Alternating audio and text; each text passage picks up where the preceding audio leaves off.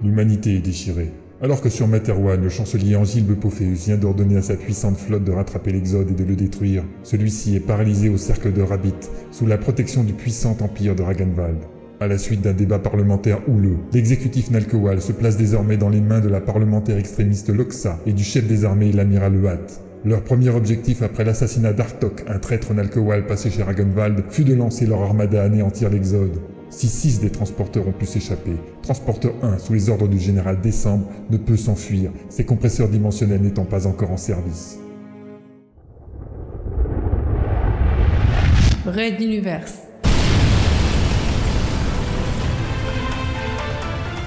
La plus grande saga galactique jamais racontée en podcast.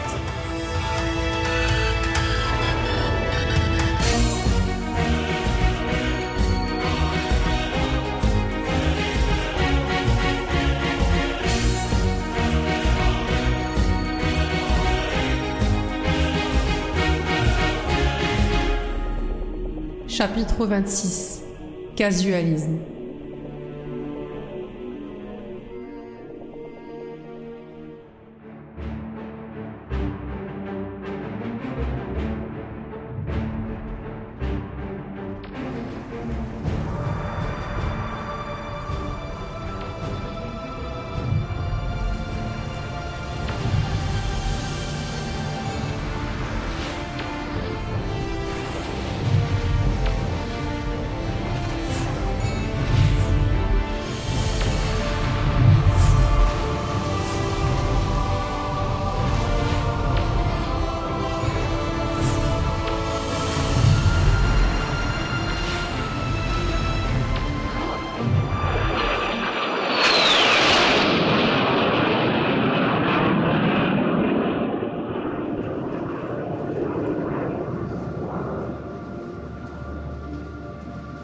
L'amiral Watt, juché en haut de son promontoire, suivait en temps réel les événements se déroulant autour de cet exode Oni. À ses pieds, les opérateurs couraient, pianotaient ou transmettaient les ordres à toute la flotte qui se concentrait sur le dernier vaisseau ennemi. Les messages psychiques fusaient tandis qu'une représentation globale du champ de bataille illuminait le centre de la salle de commandement. Peu y prêter attention, mais les antennes gonflées de Watt viraient au bleu foncé presque noir, signe de grande colère. Les améliorations que l'empereur Dieu avait apportées aux transporteurs les rendaient bien plus résistants, et leurs armes, quoique primitives, parvenaient à frapper leurs cibles plus souvent qu'escompté. En plus, les corvettes de Ragenwald harcelaient tous ces croiseurs ou Alpatli, les endommageant parfois gravement par des tirs bien ajustés sur les points faibles de leur blindage. Et la seconde vague d'assaut Pourquoi n'était pas sur la zone? Hurla-t-il, sans un regard pour ses subordonnés, qui n'en fourmilièrent que plus laborieusement. Le message aurait dû être transmis psychiquement, par voie cryptée, spécialement en temps de crise comme maintenant. Mais il n'en avait cure. Pourquoi personne n'est encore allé en reconnaissance sur cette formation de corvette? Dès que la seconde vague arrive, qu'elle détache plusieurs impacts Au même instant, l'un des croiseurs Nalcoal, en retrait, cessa ses émissions pour totalement disparaître des projections radar. Immédiatement, les demandes de rapport fusèrent, suivies quelques secondes plus tard par les premières images de l'engin en question. Watt en resta bouche bée. Tranché par son milieu, le wall patelier était littéralement coupé en deux. Des déflagrations se poursuivaient autour de la césure alors que les principales antennes de communication flottaient désormais dans le néant. Il lâcha plus pour lui-même que pour les opérateurs. Par les anciens Mais que s'est-il passé? Une seconde alerte rugit. À l'autre bout de la formation, un nouveau Walpatli perdait sa proue. Le compartiment des munitions touché, une explosion géante perça le firmament, repoussant trois croiseurs avoisinants, dont un percuta son entourage immédiat, entraînant encore des dommages. Cette fois, de nouvelles vidéos s'animèrent aux quatre coins de la projection, et Watt, comme tous les soldats au centre de commandement, obtint un début d'explication. Une corvette de Ragenwald, apparemment identique aux autres, transperçait littéralement les vaisseaux qu'elle approchait, les traversant comme une mode de matière grasse. Quelle était donc cette arme inattendue?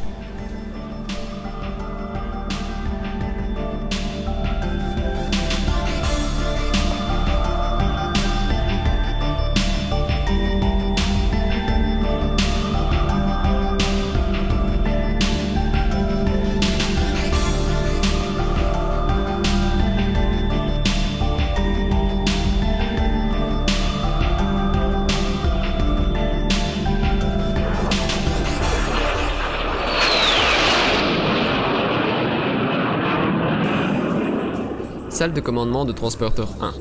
Le général Décembre et une partie de son état-major restaient simplement sans voix devant le spectacle. Une diversion de nature à les occuper. Avait déclaré Gandhi. Avec des diversions de ce genre, Lança le haut gradé, pensif. hmm, nous n'aurons plus besoin de livrer bataille. Lieutenant Gunjral, ne laissons pas ces messieurs le loisir de respirer. Feu de toutes les batteries sur l'ennemi le plus proche. Hmm, Harcelons-les sans répit. Combien de temps encore au fait? Une minute et 22 secondes, général. Répondit son second, affairé à jongler entre plusieurs tablettes de contrôle. Mais le capteur s'affole, quelque chose arrive. Merde, c'était trop beau. 1000 km au-dessus des combats, une douzaine de nouveaux flashs de transition laissèrent apparaître la seconde vague d'assaut. Cette fois, l'immense croiseur amiral de la flotte, classe Calcatli, entrait en lice et il ouvrit immédiatement ses tubes de décollage, autorisant le lancement d'une centaine de chasseurs qui fondirent sur Transporteur 1 et sur la formation de corvettes en protection du portail.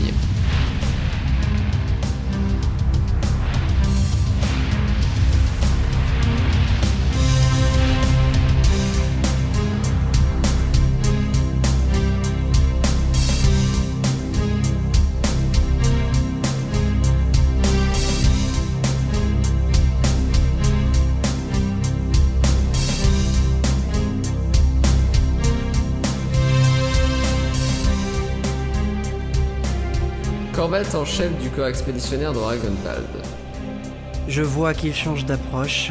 constata Fabio, assis en tailleur face à la verrière avant de l'appareil de Ragnvald. Plutôt que de gros machins tout mous, il nous envoie des guêpes-feuilles. C'est malin. Mes vaisseaux en protection du portail les retiendront et les sombres saura s'occuper de ceux qui tourneront autour du transporteur. Ajouta Gandhi, debout à ses côtés. Ils tentent de détourner notre attention pour se regrouper. Ne leur offrons pas ce plaisir, Fabio. L'avantage des petits appareils, c'est que je peux agir contre eux d'assez loin. Le temps de choisir une nouvelle cible, je peux appuyer la sécurité du passage si tu veux. Gandhi se retourna et fit un signe au pilote, aux commandes à quelques pas de lui. Celui-ci agrippa le manche en silence, suivant les informations transmises par l'emporte-dieu. La vue de la scène pivota doucement alors que la corvette prenait de l'aplomb pour piquer vers sa proie. Gandhi poursuivit. Attaquons au centre. Cela les désorganisera suffisamment pour nous donner le temps nécessaire. L'ouverture du portail est maintenant imminente. Dans 12 secondes, nous serons dessus. Cela te convient-il, passeur? Demanda-t-il avec une mimique amusée. C'est comme si c'était fait. Fabio se concentra et leva d'un coup sec son bras gauche, terminant gracieusement le mouvement par une rotation de son poignet, les doigts tendus tel un chef d'orchestre.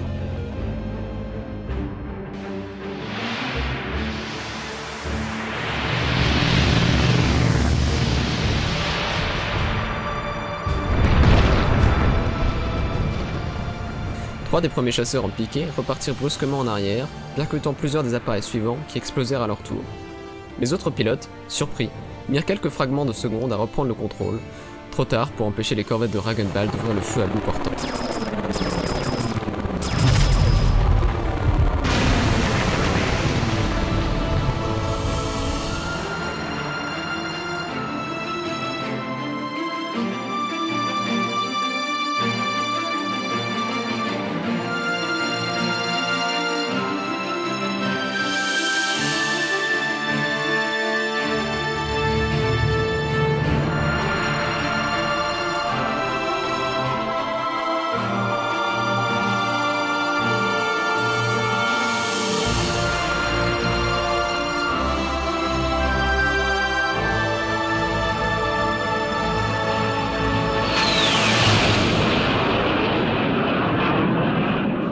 Salle de commandement de transporteur 1.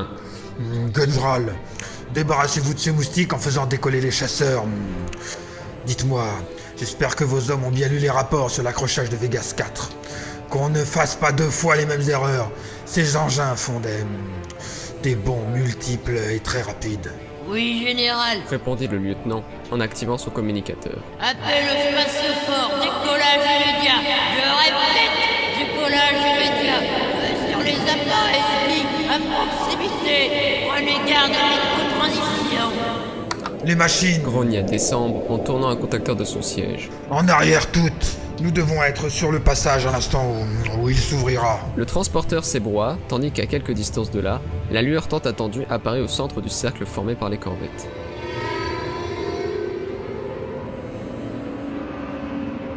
Général, il semble que le portail dimensionnel se déploie déjà. On y entre en marche arrière. Hmm, pas le choix. Que les chasseurs combattent jusqu'au dernier moment avant de nous rejoindre. Atterrissage d'urgence au Oh là, qu'est-ce que c'est Face que à ça eux, une projection verticale de lumière emporta d'un coup un des croiseurs qui se disloqua en brûlant. Cela entraîna immédiatement un carambolage paniqué, suivi de déflagrations de toute taille qui brisa la formation de la flotte Nalkual. Du cœur de la fournaise jaillit une pointe enflammée qui se révéla être l'appareil de Gandhi et Fabio Oli.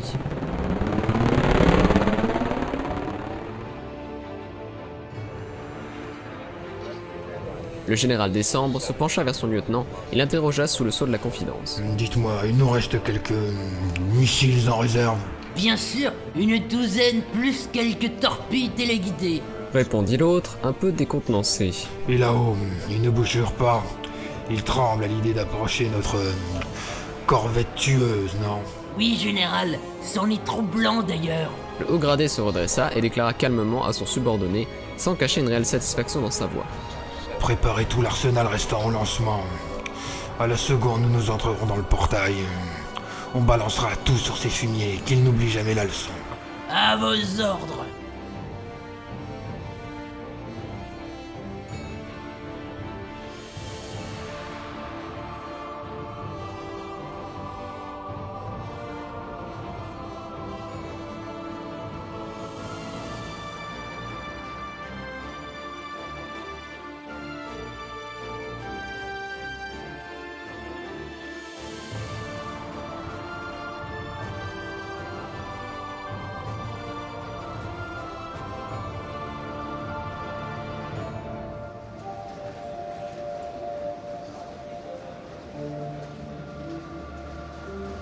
Centre de commandement de l'expédition Nalkoal, Tilchiti.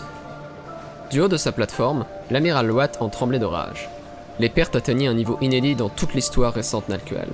Six croiseurs lourds totalement détruits, plus d'une dizaine gravement endommagés, et il ne restait déjà plus qu'une cinquantaine de chasseurs au combat. Il hésitait à donner l'ordre d'attaquer la seconde vague dans le cas de Katli, l'appareil principal de la flotte. Vu le déroulement de la bataille, celui-ci attirerait toute l'attention ennemie, et l'arme inconnue de Ragonval risquait alors de faire une nouvelle démonstration.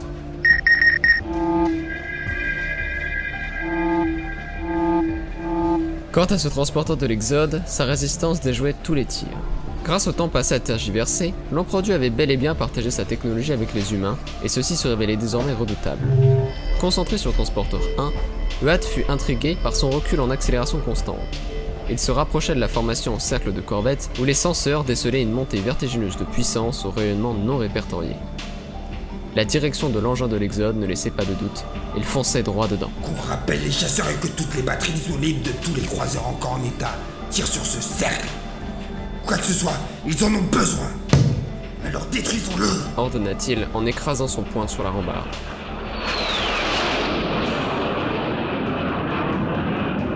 La flotte Nalcoal entière ouvrit alors le feu, et des milliers de bordées fondirent d'un peu partout, à plus ou moins grande distance vers le portail s'épanouissant. Les corvettes de Ragonval, toujours combattantes, se placèrent en protection, poussant toute leur énergie vers leur bouclier avant, visant les salves de leurs canons dans l'espoir d'en arrêter quelques-unes.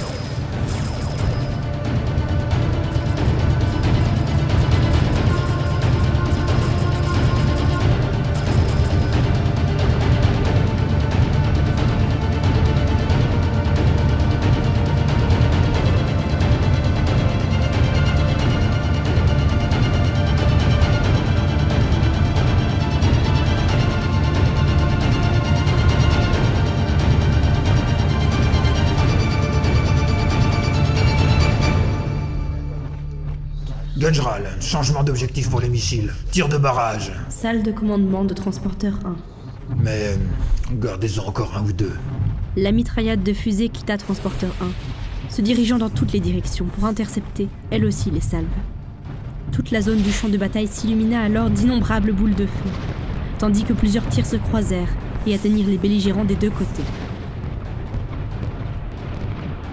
Cela n'empêcha donc pas des bordées de traverser le filet de protection, menaçant directement les sept corvettes qui maintenaient le portail ouvert.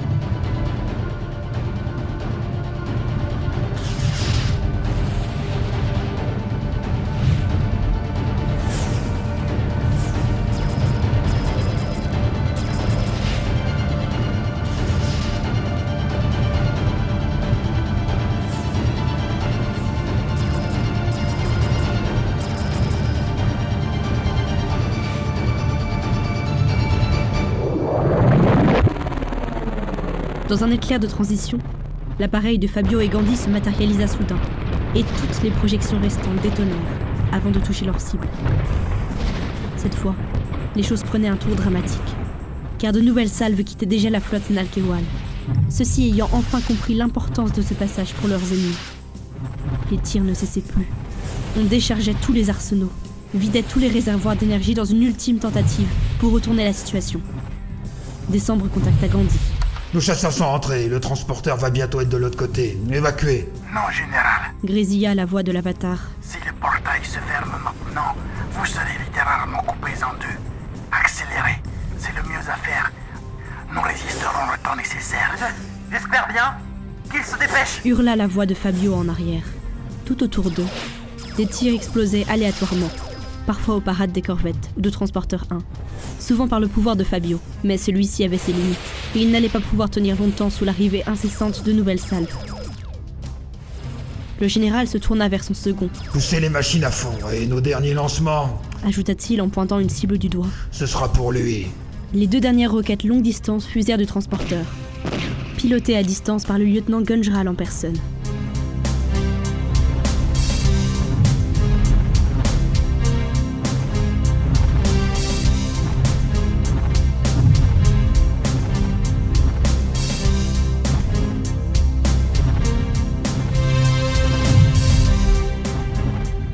En chef du corps expéditionnaire de Ragenwald.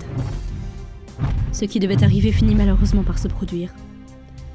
Deux tirs d'une des salves du Calcatli passèrent à travers les défenses conjuguées de Ragenwald et de l'Exode et percutèrent une des corvettes qui maintenait l'ouverture. Elle fut projetée en arrière, rompant la formation, et lorsque ses réservoirs de carburant s'enflammèrent, elle explosa, lumière parmi les lumières innombrables de la bataille. L'ellipse transdimensionnelle clignota subitement. Elle vibra, se déforma et se désagrégea sous les yeux impuissants de Gandhi et Fabio, alors que Transporteur 1 achevait presque de le traverser. Trop tard. Lâcha laconiquement l'avatar. Non Cria le mental qui se redressa soudain, poing serré, le visage crispé sous une intense concentration.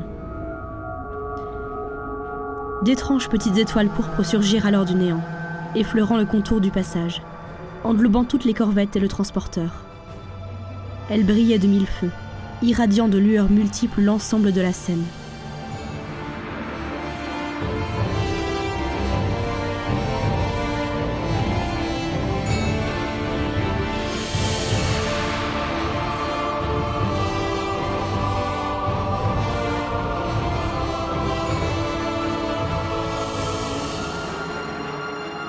La couleur du portail changea, adoptant le grenat environnant, allant même jusqu'à s'agrandir pour phagocyter tous les appareils de Ragenwald, celui de Fabio inclus.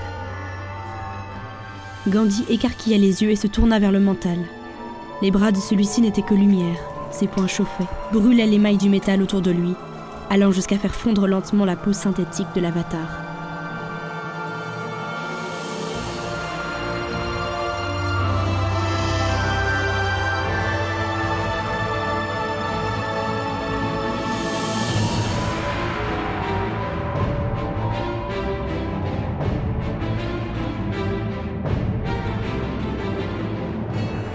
Planète Monte Circeo, au cœur de l'empire de Ragenwald. Depuis son antre, Godheim laissa la joie le submerger. Il connaissait parfaitement l'origine de ces étranges manifestations de pouvoir. Cette fois, ce n'étaient plus les titans qui œuvraient. On vivait là-bas le baptême du nouveau passeur. La roue tournait une fois de plus, comme le faiseur l'avait prévu, Le dormeur se réveille. murmura-t-il, dans la solitude de son immense caverne.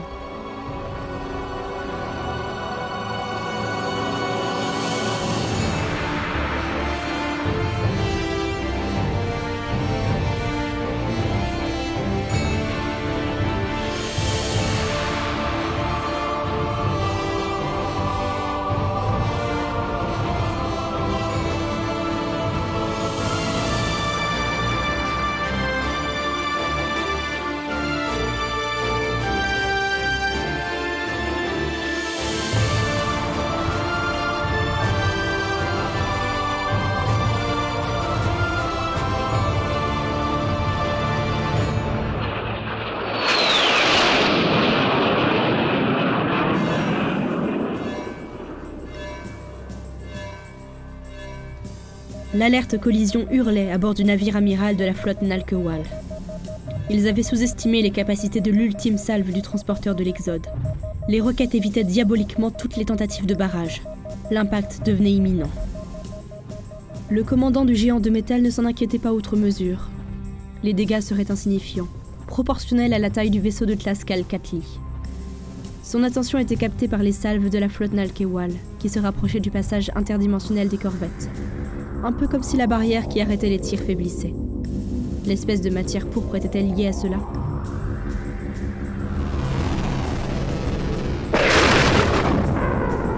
Dans un ultime flash plus brillant qu'un soleil, tout ce qui était enveloppé de pourpre disparut. Les corvettes, le transporteur, le passage, plus rien que l'espace zébré de centaines de traînes Nalkewal qui ne rencontrèrent que le néant. C'est alors que face à lui, une main géante à cinq doigts jaillit de l'éther et s'enfonça dans un des flancs du vaisseau.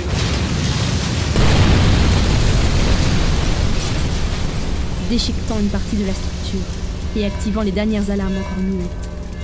Elle s'évanouit aussi vite qu'elle était arrivée, se dissolvant dans le vide comme le portail précédemment. Le navire tangua, obligeant son commandant à s'accrocher pour conserver son équilibre. Il recevait déjà les premiers rapports psychiques des avaries lorsqu'il comprit, trop tard. Les deux roquettes de transporteur 1, livrées à elles-mêmes, poursuivirent leur chemin automatiquement en mode radar. Elles se jetèrent sur l'écho le plus gros de leur système, pénétrant la coque par la brèche pratiquée par l'apparition pourpre.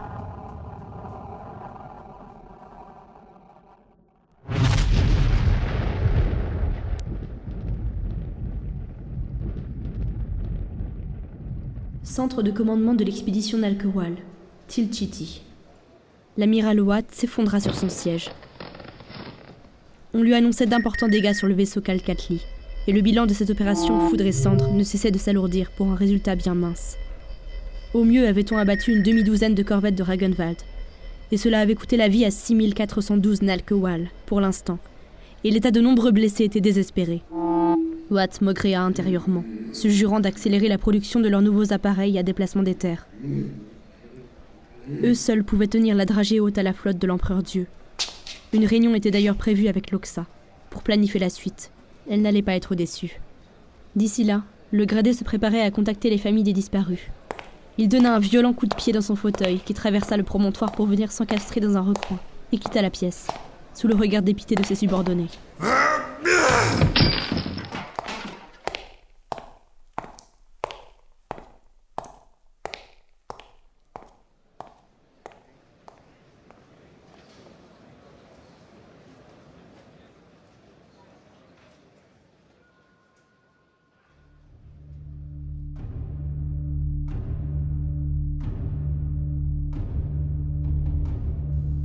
Milieu de nulle part.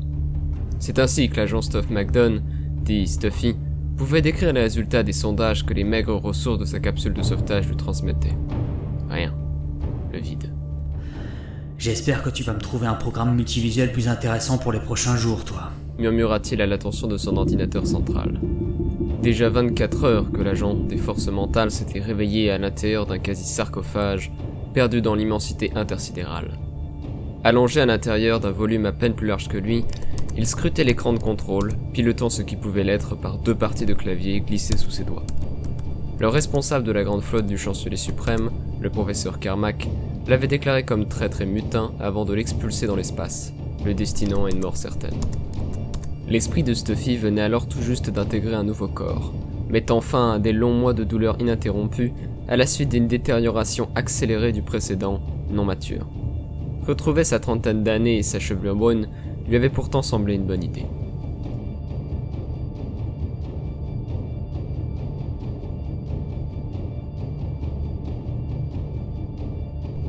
La lecture des étoiles de l'ordinateur de bord ne donnait rien, cette partie de l'univers étant en cours de cartographie par la dite flotte. Enfin, c'était une de ses missions, mais pas la principale. Les 1000 croiseurs mentaux devaient anéantir l'Exode et ses 3 millions de voyageurs, ce que Stuffy refusait. T'inquiète pas, Carmack. Il paramétra de nouveau quelques senseurs, puis poursuivit. Je suis certain que quelqu'un te fera regretter d'être venu au monde et j'espère bien être celui-là. Une interface simpliste Mental Machine était installée à bord de chacune des capsules. Elle permettait d'amplifier, relativement, les communications psychiques entre les occupants de ces engins de sauvetage. Depuis des heures, Stuffy y hurlait ses appels au secours dans l'espoir qu'au moins un membre de la flotte, un ami si possible, l'entende. La preuve était faite que tous les agents des forces mentales, qui représentaient 95% des équipages, ne partageaient pas forcément ses idées. Carmack n'avait pas pu transborder son corps dans la capsule et procéder à son largage, pour ensuite faire entrer en transition sans que des yeux ou des radars indiscrets assistent à l'opération. D'une manière ou d'une autre, des manteaux, des collègues, l'avaient condamné à une mort horrible sans réagir. Édifiant. Le capitaine Vigi peut-être. Le plus jeune commandant de vaisseau de la flotte, son principal interlocuteur dans la conspiration, s'était montré particulièrement entreprenant sur les renseignements à fournir. Stuffy avait mis cela sur le compte de l'engouement, pourtant, vu sa situation actuelle, il pouvait tout aussi bien être mystifié. Le précédent de Meruyan, la taupe que M. R avait introduit dès l'université mentale, démontrait combien les traîtres se recrutaient tôt désormais. Un petit avertisseur signala soudain du mouvement dans l'espace proche, déchaînant une vague d'espoir chez le naufragé. Il compulsa frénétiquement les claviers pour ne découvrir en fin de compte qu'un météore traversant le firmament, très loin de sa position. L'agent mental décida de profiter de l'occasion pour lancer son avant-dernière balise de détresse. Peut-être que le passage de l'objet céleste attirerait l'attention de quelqu'un. L'écran lui demanda une ultime confirmation qu'il valida. Derrière lui, le bruit sourd de quelque chose se décrochant, suivi d'une propulsion, apporta une petite animation qui s'estompa rapidement. Le transmetteur s'éloignerait autant que ses réserves de carburant dureraient. Puis il déclencherait une impulsion radioélectrique de basse fréquence, repérable par n'importe quel appareil de communication apporté. Mais pas seulement. Stuffy se concentra. La balise était aussi équipée d'un amplificateur psychique, comparable à celui au-dessus de sa tête. Pour quelques secondes, le même laps de temps que le signal physique, il allait pouvoir hurler sa détresse qui serait relayée par le transmetteur. Sa pensée porterait plus loin et peut-être alors que... Appel de détresse, je suis l'agent Stuff McDonald des forces mentales de Materwan. Si vous recevez mon message, remontez son émission. Vous me trouverez dans une capsule de survie. Appel de Son détresse. signal psychique dura les 10 secondes prévues pour le calibrage des batteries de la balise, puis tout s'arrêta, laissant Stuffy sur sa faim. Il ne restait pourtant plus qu'à attendre. Il activa un petit contacteur sur sa droite, qui déclencha la descente, à proximité de ses lèvres, d'une paille bleue, celle de la bouillie nutritive arôme Rubiano. Ce nom provenait d'un savoureux plat de Materwan que les ingénieurs ayant conçu la capsule avaient cru bon de synthétiser ici, espérant sans doute remonter le moral des naufragés. Stuffy grimaça lorsque la pâte fondit dans sa bouche. Visiblement, ceci n'avait pas souvent goûté de Rubiano. Il se promit de tenter un autre parfum au prochain repas. Du peu qu'il pouvait vérifier ou comparer, son nouveau corps réagissait aussi parfaitement aux impulsions nerveuses que l'original. Le vrai corps de Stuffy, détruit dans une base mutualiste, il avait de cela un peu moins d'une année. Pour échapper à la mort, il avait transféré sa psyché dans le cerveau de celui qui l'interrogeait alors, Ralato Uli, lieutenant dans les forces mentales. Les deux hommes cohabitèrent plusieurs mois, passant de farouches adversaires à amis particulièrement intimes, jusqu'à la découverte de ces chimères organiques capables de recevoir les esprits. Nouveau contacteur, un petit vin moelleux, toujours aussi synthétique, lui fut administré par une seconde paille, jaune cette fois. Il en profita pour ouvrir sa braguette, ce qui fut reconnu automatiquement par l'ordinateur central comme un besoin pressant. L'absence de pesanteur permet cela d'autoriser une rapide aspiration de tout liquide flottant dans le maigre habitacle grâce à plusieurs orifices disséminés un peu partout. Pour femme ou homme, tout semble bien anticipé à bord, même si Stuffy ignorait encore un détail. Dis-moi, boîte de conserve, si je veux faire la grosse commission, t'as prévu quoi?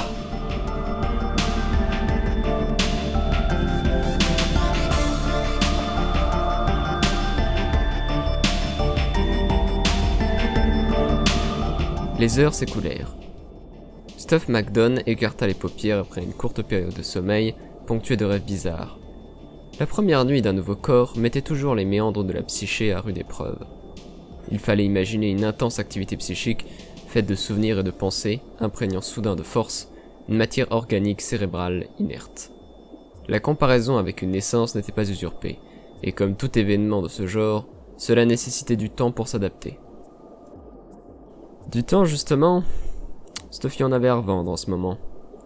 Son doigt glissa sur le clavier. Devait-il tenter la dernière balise? Cela s'apparentait à un bien pauvre espoir, Mais peut-être qu'un quelconque phénomène céleste pourrait... Brusquement, les radars d'approche rugirent alors que l'écran de contrôle s'activa, affichant les images des caméras extérieures. Aucun doute, un appareil était sorti de transition à une centaine de mètres de lui. Immédiatement, les senseurs comparèrent l'engin à la base de données, mais ils abandonnèrent rapidement. Le nouveau venu n'était pas répertorié. Une taille inférieure de moitié à celle des croiseurs mentaux, sa peau effilée à l'armature évasée sur les bords présentait l'étonnante forme d'un crabe-feuille, tandis que le matériau composant ne satisfait à aucune analyse. Il possédait également d'étranges structures de plusieurs mètres, formant une sorte d'étoile à six branches à la poupe. Un doute se fit alors dans l'esprit de Stuffy. Soit il venait de démontrer une chance hors du commun, répondait à son appel de détresse. Et dans ce cas, il ne connaissait pas de compresseur dimensionnel capable de sauter entre les dimensions avec une telle précision. Même les vaisseaux de la flotte auraient dû se matérialiser à plusieurs kilomètres, puis se rapprocher de lui sous peine de le pulvériser. Mais t'es qui, toi? S'interrogea Stuffy. Allumant l'amplificateur encastré au-dessus de sa tête, il décida, en bon agent mental, de se faire une idée de ses possibles bienfaiteurs. À l'instant où son esprit traversait la coque de l'étrange appareil, un puissant influx psychique en retour le terrassa, comme un réflexe de défense. Stuffy perdit conscience alors que l'engin se plaçait au-dessus de sa capsule et qu'une trappe s'ouvrait lentement pour l'absorber.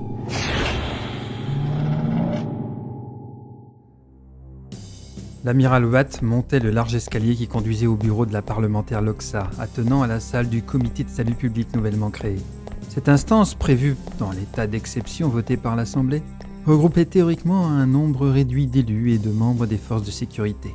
Elle concentrait sur la période d'un quart de cycle renouvelable les pouvoirs exécutifs, législatifs et même certaines prérogatives judiciaires.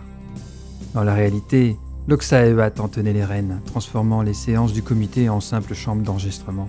La secrétaire lui ouvrit immédiatement les portes, preuve que son arrivée était attendue fébrilement, ce que les premières pensées de Loxa confirmèrent. C'est un désastre militaire que nous allons avoir à annoncer. Je vous croyais d'une autre trempe, amiral. Paix et prospérité aussi sur vous, Loxa. Répondit l'officier supérieur sans se troubler. Oui, nous avons issu d'une cuisante défaite. Le décompte précis des pertes d'alcool et matériel est toujours en cours. Presque 7000 morts. Rugit-elle. Sans compter les disparus et les blessés, et une douzaine de croiseurs anéantis ou hors combat, dont le Calcalti en cale sèche pour plusieurs périodes de rotation. Quant au résultat de ce carnage, c'est la destruction de. Six petites corvettes de Ragenwald. D'autres que moi auraient demandé votre tête pour moins que cela. Huat inspira silencieusement, refusant de se laisser guider par la colère. Loxa n'était pas une militaire comme son père, elle ne comprenait pas qu'un chef ressentait profondément la perte de chacun de ses soldats. D'une manière ou d'une autre, notre technologie a failli. Et nous en ignorons la cause. Une petite corvette ennemie semblait avoir la capacité de pulvériser d'un coup n'importe lequel de nos croiseurs. Nous récoltons toutes les données pour analyse. Et la disparition finale de ce portail dimensionnel ne cadre pas avec nos renseignements. Il n'aurait pas dû pouvoir rester ouvert alors que nos salles le pilonnaient. Là aussi, une enquête est en cours. Après, si vous me demandez ma démission, je vous laisse une dent décile. Mais cela ne changera pas mon point de vue sur la situation. Qui est? Interrogea Loxa, un soupçon d'intérêt dans le regard. Que la direction engagée dans la modernisation de la flotte est la bonne. Des appareils moins massifs, mieux armés, et surtout bien plus mobiles en combat rapproché. L'époque des cathédrales volantes est révolue, si tant est qu'elle ait existé. La parlementaire sembla se détendre, s'enfonçant dans son fauteuil. La surface de peau couverte par les pansements se réduisait jour après jour, au point que Watt se demandait si son état lors de la prise du pouvoir au Parlement, encore très proche, n'était pas surjoué. Elle n'avait plus besoin de nacelle flottante, par exemple, une rémission miracle Toujours était-il que sa voix n'était pas revenue à la normale, l'obligeant à communiquer par télépathie. Les nouvelles lunettes de protection pour ses pupilles blessées permettaient de discerner son regard, ce qui simplifiait les discussions. Tout en ajustant le foulard dissimulant ses deux antennes encore bandées, elle se perdit dans la contemplation d'un grand tableau holographique emplissant le mur de droite. Il représentait une célèbre bataille à laquelle avait participé son père dans le système de Chilico, au lieu de rébellion du cercle de Rabbit. Sans détacher ses yeux de la scène virtuelle, elle reprit la conversation. Vous faites allusion à ces prototypes Lanuitel qui ont supprimé le traître protégé par l'empereur Dieu? Je crois savoir que malgré les belles annonces que vous avez faites au Parlement, le premier modèle a été détruit. Et ce fut un second, arrivé en renfort, qui termina le travail. Elle se retourna vers l'amiral et lui lâcha sèchement. Au prix de ces engins, je ne vois vraiment pas où est la différence avec la défaite que nous a infligée l'Exode. Watt ne releva pas le ton, mais écarta tout aussi sèchement l'argument. Ces deux appareils ont détruit quatre corvettes ennemies, soit pratiquement le bilan de la dernière bataille. Le retour d'expérience de ces deux conflits va dans le même sens, bien qu'il reste à préciser de nombreux points. J'envisage d'ailleurs d'envoyer des recommandations aux usines d'assemblage qui les conçoivent. La parlementaire se pencha vers lui, un sourire méprisant au coin des lèvres. Hum, laissez-moi deviner. Vous allez encore demander de nouveaux crédits pour augmenter la production? L'autre se redressa imperceptiblement, peu habitué à ce que l'on s'amuse de ses ordres. C'est une obligation, au moins pour remplacer notre arsenal perdu. À moins que vous ne vouliez mettre de jeunes marins dans des vaisseaux ayant démontré une absence totale de résistance à nos ennemis. L'argument fit mouche, et après quelques secondes de silence, Loxa compulsa plusieurs notes éparpillées sur son bureau. L'amiral remarqua que les parcelles visibles de peau bleu clair de la parlementaire se violaçaient légèrement quand elle était prise au piège. Soit. Fit-elle en secouant subtilement la tête, ce qui eut pour effet de faire bouger son goitre de droite à gauche. Où est donc le dernier Lanuitel encore en activité S'il est le seul apte à nous défendre, je préférerais le savoir avec la flotte. Il suit une autre trace, tout aussi inquiétante. Les retours sont fragmentaires et je voulais attendre de connaître un peu plus avant de vous en transmettre un rapport. Allons bon. Soupira Loxa. Dites-le moi maintenant officieusement. Huat sortit de sa poche une petite carte plastifiée qu'il posa sur un des bords de la table. Automatiquement, l'hologramme de la glorieuse scène murale disparut et afficha à la place les informations codées. Il s'agissait d'une suite de relevés et de représentations de toutes sortes que Huat se mit en demeure d'expliquer à sa vis-à-vis. Tout a commencé avec nos radars à très longue distance censés surveiller le territoire de Ragenwald. Ils ont détecté, il y a peu de périodes, une grande quantité de sorties de dimension, toutes regroupées à cet endroit, là. C'est en plein territoire de l'empereur Dieu. Nota Loxa pensive. Serait-ce une nouvelle armée de corvettes? Peut-être, mais regardez ces relevés. Ils nous ont été envoyés par nos croiseurs UL Patli en patrouille à la frontière. Aucune activité de Ragenval, voire une baisse de tous les échanges. Parfois important, comme s'ils faisaient le mort alors qu'une flotte inconnue se mouvait à proximité. Par contre, sur ce graphique, une intensité de signaux électromagnétiques sur une plage de fréquence inhabituelle. Et ceci. Il désignait un tracé qui se détachait des autres par sa couleur. Loxa en lut la légende, surprise. L'intensité psychique Tout à fait. Elle est passée de résiduelle à massive. On retrouve ce genre de relevé d'habitude lorsqu'une population nalcuale sur une étendue jusque-là sauvage. Il n'est pas possible d'en déterminer la source clairement, comme si un brouillage y était appliqué. Quelque chose de militaire? Sans aucun doute, madame. En tout cas, dans la zone de Rabbit, seules les forces de sécurité sont autorisées et entraînées à en faire usage. Mais ce n'est pas tout. Regardez en bas. Voici les valeurs envoyées par le Lanvitel il y a quelques déciles. Si les radars ne captent pas grand-chose, il a pu obtenir des relevés plus précis des passages et sorties de transition. Et aucune ne correspond à ce que l'on connaît de la technologie de Ragenwald, ou de la nôtre. Par contre, il y a des similitudes avec ce que nous avons pu analyser des moteurs dimensionnels humains. Loxa bondit sur son siège. Une flotte militaire humaine avec des pouvoirs psychiques Et non seulement l'empereur Dieu les aurait laissés traverser son territoire, mais la trajectoire qui se dessine les amène dans la droite ligne de l'Exode. Oui, c'était également ma conclusion. Donc, Poursuivit Loxa, ses grands yeux jaunes exorbités. nous avions raison. Ces pseudo-migrants de l'Exode n'étaient que le faux nez d'une invasion massive. Correct, madame. Pour en avoir la preuve, j'ai ordonné au Lanvitel de suivre discrètement la piste et de récolter toutes les informations possibles. Ils n'ont pas encore pénétré le cercle de Rabbit, mais ils ne tarderont pas. Car, toujours d'après les premières estimations, leur vitesse est bien supérieure aux transporteurs que nous venons tout juste d'affronter. Vous comprenez mieux pourquoi j'insiste sur le réarmement de notre flotte. Une première vague de la Nuitel devrait sortir dans deux périodes.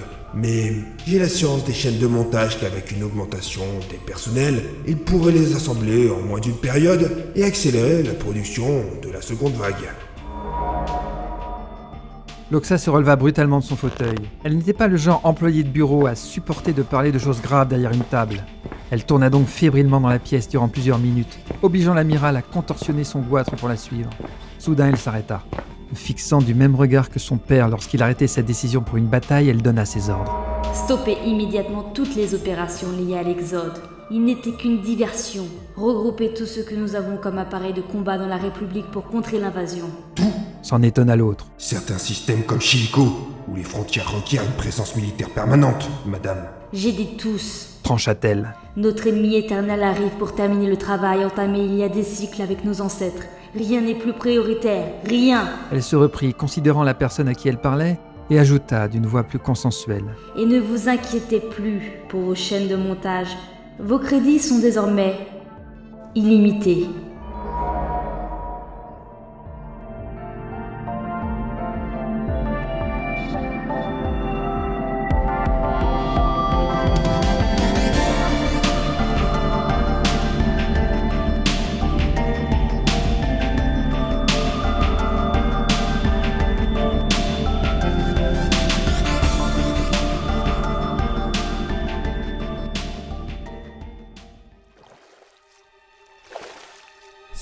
Dans une large étendue de mélasse noire que perçaient occasionnellement d'étranges petites bulles arc-en-ciel.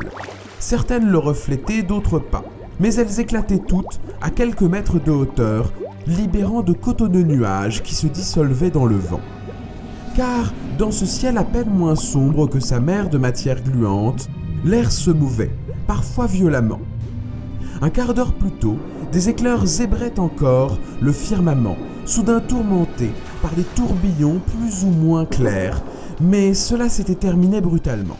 Y a quelqu'un? Hurla Stuffy face à l'immensité. Peu de chance que l'on réponde, bien que sa chance ait démontré l'inverse, il n'y avait pas si longtemps. Comment en fait? Carmack cria-t-il alors que des bribes de souvenirs remontaient de sa mémoire. Au même instant, plusieurs énormes bulles crevèrent la surface au loin pour s'élever à une centaine de mètres de hauteur. Lorsqu'elles éclatèrent, les nuages qui s'en dégagèrent couvrirent une large étendue qui, miracle, colora la mélasse noire. Celle-ci devint belle et bleutée, transparente et scintillante durant quelques secondes avant que l'obscurité n'étouffe ce moment de féerie fugitive.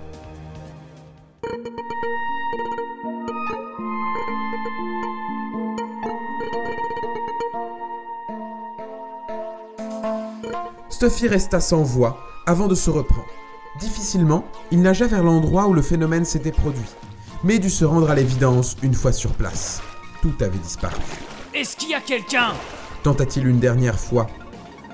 Ce furent les éclairs explosant dans le ciel qui lui répondirent. La tempête ne se déchaîna pas seulement au firmament, mais troubla également la platitude monotonie de la mélasse qui gronda et s'agita comme elle ne l'avait jamais encore fait. L'agent mental lutta tant bien que mal pour demeurer en surface, ce qui ne s'avéra pas si difficile vu l'inertie du liquide composant sa mère. Pourtant, dans un creux plus profond que les autres, il se retrouva brutalement débordé, la tête sous l'eau.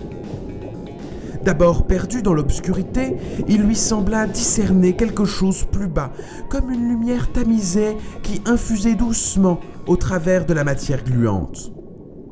Malheureusement, la pression augmentait, au point que chaque centimètre de descente le comprimait plus et lui imposait des efforts surdimensionnés. Il abandonna et remonta prendre son souffle. Une fois à la surface, Stuffy ne put que constater le retour à la normale. La tempête s'était dissipée et la mer noire redevenue d'huile. Comme si rien ne s'était passé. Bon, faisons le point. Se lança-t-il à lui-même en entamant une brasse tranquille vers nulle part. L'étendue de pétrole, le ciel bas et des éclairs, des bulles arc-en-ciel plus ou moins gros et quelque chose de brillant là-dessous. Ça me parle. Mais de quoi? Il respira profondément et se retourna, laissant à ses jambes le soin d'assurer la propulsion de son corps. En face, c'était le ciel, gris foncé, imperturbable, quoique certaines taches plus claires semblaient ne pas vouloir être englouties par l'obscurité ambiante. Comment s'était-il retrouvé là Carmack, le savant, murmura-t-il pour lui-même. la capsule, le nouveau corps. Immédiatement, une nouvelle ébullition s'enclencha, libérant des bulles de bonne dimension, dont l'une surgit juste en dessous de lui. Tuffy en profita pour s'accrocher et se laisser emporter à plusieurs mètres de hauteur, jusqu'à ce qu'elle éclate. L'agent mental saisit l'occasion et plongea s'enfonçant bien plus profondément sous la surface que la première fois, laissant derrière lui l'auréole d'un impact qui s'atténuait doucement.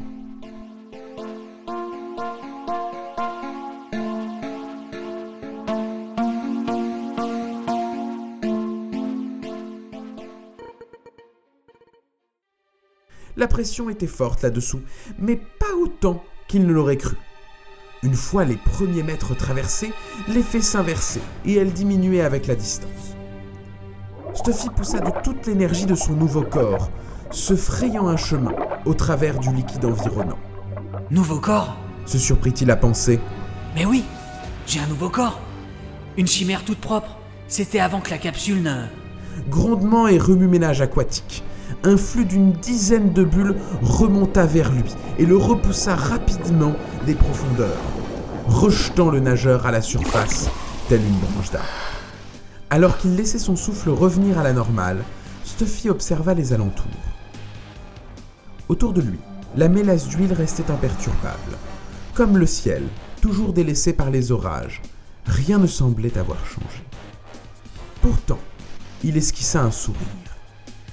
Il venait de comprendre qui il était et où il se trouvait. En réponse à son expression, plusieurs grosses bulles pointèrent de dessous la surface, prêtes à troubler la quiétude toute relative de l'environnement. L'une d'elles monta encore à l'exacte verticale de l'agent mental qui se prépara à la recevoir. J'étais dans ma capsule Je demandais de l'aide cria-t-il comme si quelqu'un pouvait l'entendre.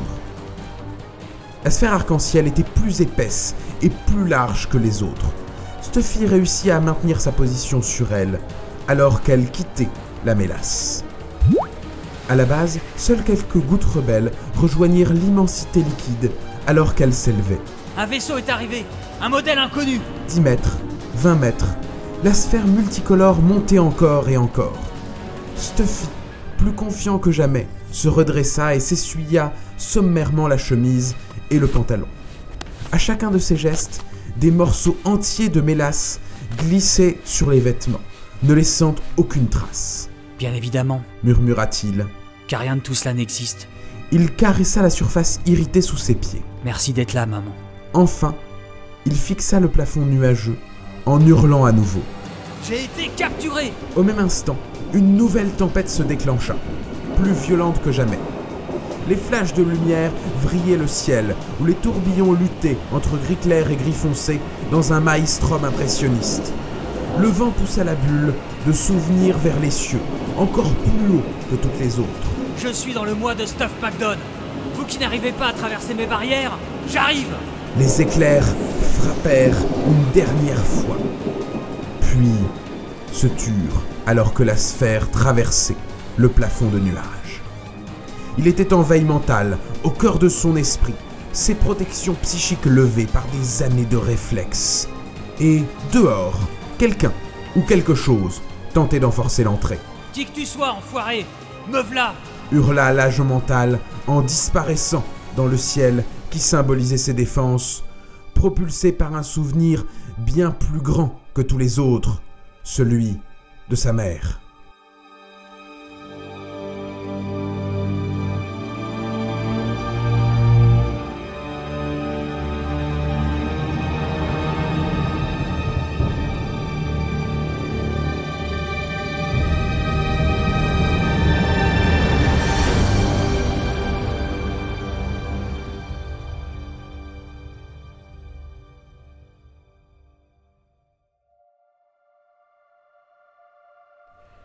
L'agent mental n'était plus qu'à quelques secondes d'atteindre la conscience.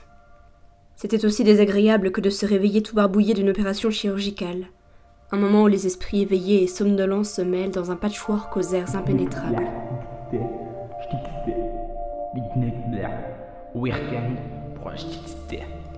Quels étaient ces sons qui lui parvenaient? Non pas des sons, des pensées à peine voilées, mais au sens incompréhensible. De la panique qui transpirait.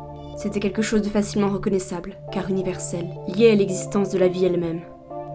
Qui que soient ces geôliers, il s'inquiétait terriblement. Un rayonnement lui traversa brusquement la tête, comme des pieux surgissant de nulle part qui transperceraient ses chairs pour le maintenir crucifié. Sous la force de la chose inconnue, Il fut repoussé loin dans les profondeurs du sommeil, incapable de remonter à la surface. Pourtant, le moi était toujours actif. Cela faisait partie intégrante de l'entraînement d'un agent mental que de pouvoir exister à plusieurs étages d'éveil, jusque dans l'inconscient. Stuffy tenta de déduire ce qui pouvait l'être de ce premier échec. Ils doivent utiliser une sorte de machine émettant un flux psychique. C'est dans l'idée des amplificateurs que j'avais dans la capsule, mais en bien mieux. Ce n'est pas ceux de Materwan. Je l'aurais su, ils sont maintenant loin.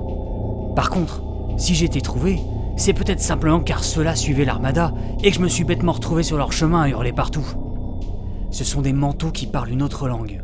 Une branche dissidente peut-être Depuis longtemps, les forces mentales accumulaient des preuves de l'existence d'êtres au pouvoir psychique chez les pirates. Il était tout à fait envisageable qu'au-delà de la passe de Magellan, cette mouvance ait pu se regrouper en de puissantes fratries capables de développer ce potentiel et la technologie adéquate. Non, cela ne collait pas. Les pirates conservaient de leur culture nordiste traditionnelle un appétit pour le contact physique. Suffisamment pour considérer les pouvoirs psychiques comme un atout, mais pas forcément comme une arme à généraliser, sans parler des moyens à mettre en œuvre pour concevoir et usiner tout cela. C'était difficile à imaginer. Stuffy observa le rayonnement qui s'atténuait jusqu'à lui. Le repoussoir agissait en profondeur. Pourtant, pas autant que ce que l'on pouvait obtenir avec deux manteaux bien formés. Face à un agent entraîné, cela risquait de fournir des marges de manœuvre aux prisonniers, ce dont Stuffy s'empressa de profiter. Par exemple, ce rayonnement semblait parfaitement homogène en matière de pulsations rythmiques. Par contre, sa diffusion laissait à désirer. Le mental se concentra, modifiant sa forme astrale, s'étirant à en devenir proportionné comme un serpent annulaire, et s'élança. Il fallait faire vite avant qu'une quelconque surveillance ne détecte sa progression. Barre à droite, circonvolution à gauche, double crochet et pirouette. Tel un beau diable, Stuffy longeait chaque faille, profitait de toute ouverture dans l'influx extérieur pour se rapprocher toujours plus de la sortie et de son éveil.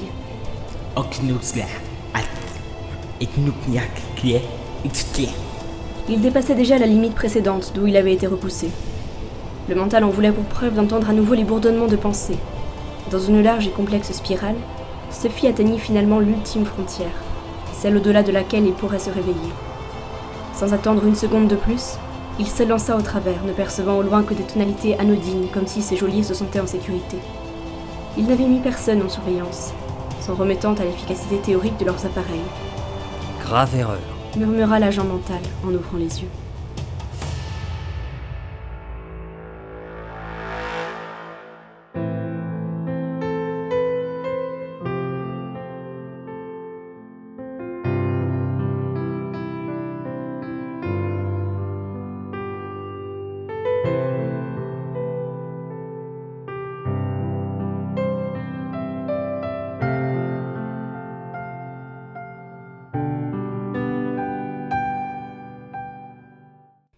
Était entièrement nu et sandelé sur une table inclinée, la tête enserrée dans un étau métallique dont il pouvait ressentir l'électricité statique.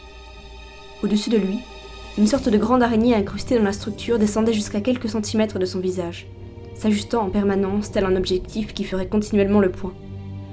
Le reste de la pièce ressemblait à presque tous les compartiments des vaisseaux de l'espace, avec ses quelques mètres carrés, bas de plafond, son sas ouvert, ses ordinateurs et interfaces fondus dans la paroi, et sa lumière diffuse à dominante bleue. Deux êtres lui tournaient le dos, deux non-humains. Stuffy réprima un hurlement de surprise, ne pouvant que constater leur masse corporelle tassée, leur peau foncée virant au noir, leurs antennes et leurs six doigts compulsant frénétiquement les claviers virtuels. L'un était un peu plus grand que l'autre, et il semblait émaner de lui plus d'impulsions psychiques, sans doute le responsable pour le duo, car il s'agissait de militaires ou d'un quelconque corps nécessitant ces symboles, des grades, marqués sur les épaules. Brusquement, tous les senseurs pointés sur son visage refluèrent, et l'espèce d'araignée électronique poussa un croissement qui se révéla être une alarme, alors qu'elle se repliait dans le plafond. Les deux individus tournaient vers lui de larges yeux globuleux jaunes que l'absence de nez et un goitre disproportionné mettaient encore plus en évidence. Stuffy secoua ses liens. Rien à faire. Il était solidement attaché. Plus d'autre choix que d'attaquer. Tentant le tout pour le tout, il abaissa ses barrières et lança un balayage mental direct sur le chef, celui au potentiel psychique qu'il estimait le plus important. La technique de combat basique. Neutraliser d'abord le plus fort pour s'occuper du plus faible ensuite. L'individu reçut la projection de plein fouet, et pris par surprise, ses défenses se brisèrent net sous l'impact. Stuffy n'en revenait pas d'avoir atteint si facilement sa psyché profonde. Merde, c'est incompréhensible là-dedans. Ils ont une manière différente de concevoir les idées et ça va être difficile de m'y retrouver. Commenta Stuffy. Il n'eut pas le temps de pousser plus loin son analyse. Le second prenait à sa ceinture une poignée surmontée d'une sorte de chose ovale. Pas besoin d'être devin pour y voir une arme de poing. L'autre leva l'objet, visa Stuffy, et s'effondra, foudroyé par un tir de son chef. L'agent mental souffla. Les contrôles physiologiques ne se différenciaient pas tant que cela des humains. Il avait même cru déceler une forme de soulagement dans l'esprit qui l'asservissait. Les liens entre collègues semblaient aussi chaotiques ici qu'ailleurs. Il fut plus corsé de l'obliger à défaire ses attaches, qui fort heureusement étaient toutes contrôlées par un connecteur sur le côté de la table. Quand Steffi était sortie de l'université mentale, une promotion ou deux avant celle célèbre de Ranato et Fabio Uli, piloter un être vivant n'était possible qu'avec quelques batraciens et encore. Il avait été dans les premiers du programme pilote des forces mentales à mouvoir le bras ou la jambe d'un autre. Mais maintenir ce Nel Kowal ou quelque chose d'approchant sous sa coupe était un exploit dont il ne se serait jamais cru capable. Son nouveau corps était probablement la clé de cette performance. D'une manière ou d'une autre, la matière organique composant son cerveau de chimère permettait une plus grande fluidité des connexions, et par conséquent un pouvoir accru. Il contourna le chef hiérarchique du laboratoire et coupa l'alarme par un petit bouton fiché dans la paroi. C'est bien celui-là, hein, bonhomme? Bon, donne-moi ton machin. Rouge, on tue, vert, on assomme. Ça, ça me parle. Dans un éclair bleu du paralyseur, le Nalkewal s'effondra, tandis que Stuffy passait déjà le sas, arme bien tendue. Personne dans le couloir, mais l'alarme allait forcément attirer l'attention. Il scella l'entrée et détruisit la commande d'ouverture d'un coup de rayon. Efficace ce machin. Bon, mon Stuffy, mission 1, trouver un abri en évitant de se faire repérer, et mission 2, Il jeta un œil à son torse musclé couvert d'un duvet châtain clair, puis ajouta ne plus me retrouver à poil. Il s'élança vers le corridor de gauche.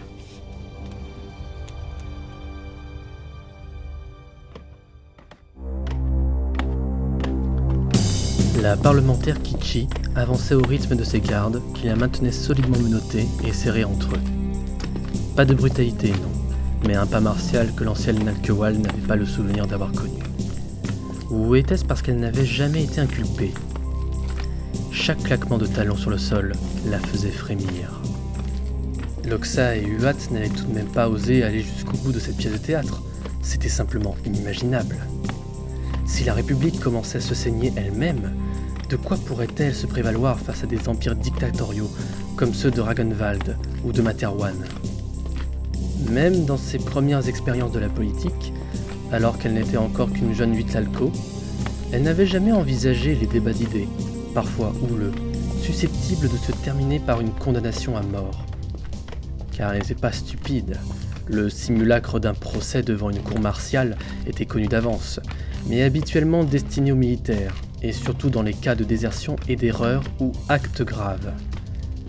Pas pour des civils, et certainement pas pour des représentants du peuple tels que des parlementaires.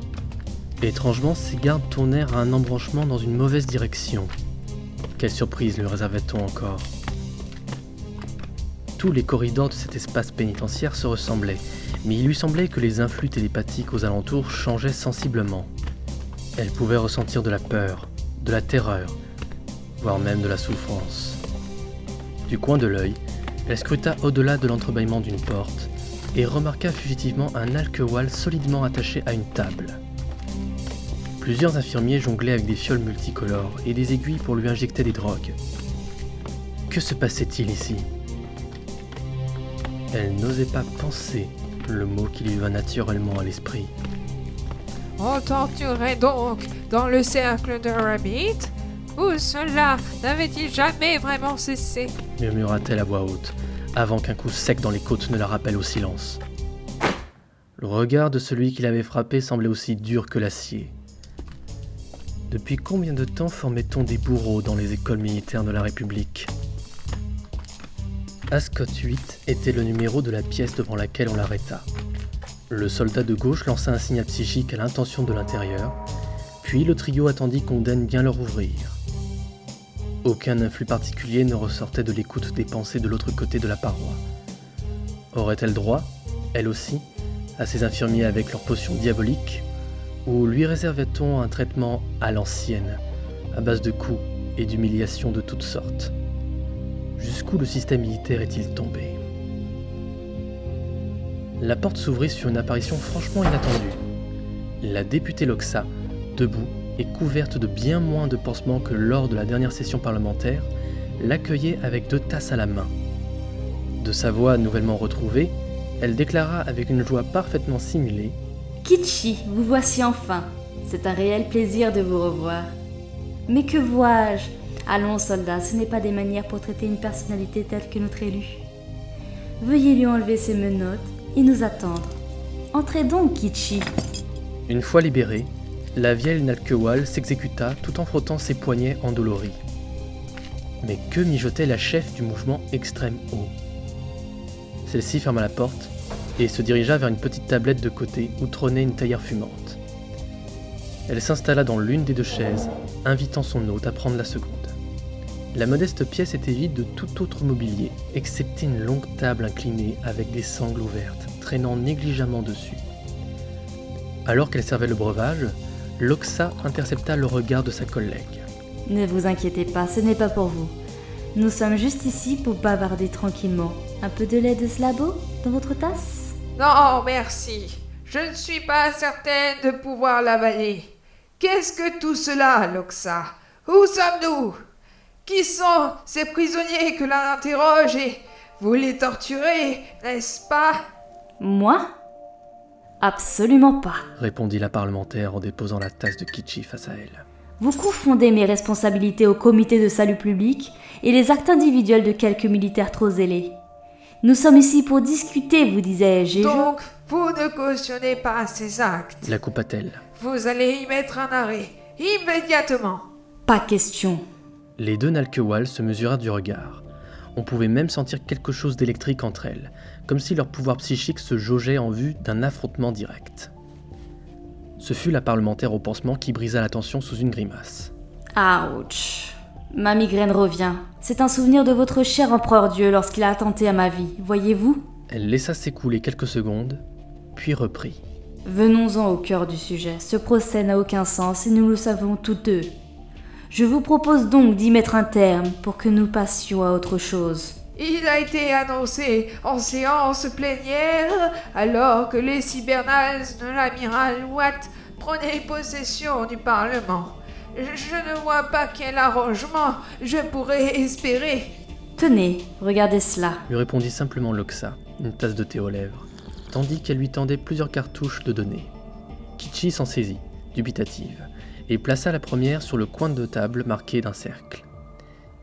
Immédiatement, la lumière de la pièce baissa, et l'impression holographique d'un palmier se dessina au-dessus des deux parlementaires. La vieille Nalkewal reconnut la représentation avec surprise. C'est un, un arbre J'ignorais que l'on pouvait en trouver ailleurs que dans la pépinière des huit alcôves. En tout cas, pas des vrais. Lors de l'attentat contre ma personne, ce magnifique spécimen a été détruit par les flammes de l'explosion. Il avait pourtant plusieurs centaines de cycles et provenait d'un petit plan congelé que mon père avait reçu de mon grand-père. Cela remontait jusqu'à Veora. Kichi, sous le charme des grandes feuilles vertes, ne put s'empêcher de s'intéresser à cette rareté. Le nombre d'arbres dans le cercle de Rabbit se comptait sur les six doigts d'une main. Cette plante venait de Veora. Vous l'avez fait pousser ici, sur Tichiti Pas moi, mon père. Expliqua-t-elle, une touche nostalgique dans la voix. C'est que ce plan avait une histoire. Notre lointain ancêtre avait été acheté comme esclave par un humain en échange de ce même plan. Lorsque les combats se rapprochèrent de la propriété, il tua son maître et retrouva celui qui l'avait vendu, ainsi que le plan encore congelé. Bref, c'est un symbole de liberté et de résistance contre l'humanité que l'empereur Dieu a anéanti. Je vois. C'est effectivement une perte regrettable. Passons à la suite. À contre-coeur, Kichi échangea la première cartouche avec la seconde, et ce fut un document de plusieurs pages qui s'afficha entre les deux députés. Alors qu'elle parcourait les premières lignes, la vieille Nalkewal se rembrunit, puis sentit monter en elle une colère froide au fur et à mesure de sa lecture. Le masque de Loxa tombait, et le sens de ce rendez-vous apparaissait enfin. Les dents serrées, elle cracha plus que ne parla. Il est abject de votre part de me proposer la liberté en échange de la signature de. de ce déchet. Allons, il ne s'agit que de quelques paragraphes où vous avalisez les accusations portées contre vous. Mais comme dit le proverbe, faute reconnue entraîne la clémence. Vous n'aurez qu'à paraffer les pages et retenir les principaux arguments qu'il faudra réciter lors du procès. Une fois cela fait, et compte tenu de votre âge et de votre fonction, votre peine sera commuée en une sorte de disgrâce sans conséquence. La parlementaire Kichi quitta la table et se dirigea vers la porte. Je n'ai rien fait de ce qu'il y a décrit sur ce torchon. Aucune collusion avec l'ennemi. Aucune corruption. Ni trahison de secret. Vous nuisez au peuple d'Alcoéwal par vos actes et je suis déjà certaine que cela nous coûtera très cher à tous. Attendez, Souffla Loxa, en la retenant par la manche. savez-vous que j'ai dû jouer de mon influence sur Watt et le Conseil pour obtenir cette possibilité? N'avez-vous donc pas reconnu les prisonniers torturés dans cette aile du centre pénitentiaire? Kichi fut soudain prise d'un doute. Elle laissa son esprit vagabonder dans les geôles proches, et ce qu'elle découvrit l'horrifia. Mais comment avait-elle pu rater cela? Loxa enchaîna. Vous les reconnaissez, n'est-ce pas? La parlementaire Olioa, les assistants Vagiot et Etizote, et même plusieurs membres de la case des huit alcos. Elle saisit les cartouches pour les tendre à nouveau à la vieille Nakewal, ce qui eut pour effet de remettre la lumière et faire disparaître la projection. C'est une faveur, Kichi. Si vous reconnaissez vos fautes, nous pourrons limiter la répression à la portion congrue et nous concentrer sur la défaite de nos ennemis. Comment cela? Quelle répression? Rugit l'autre en arrachant sa manche à la prise de sa vis-à-vis.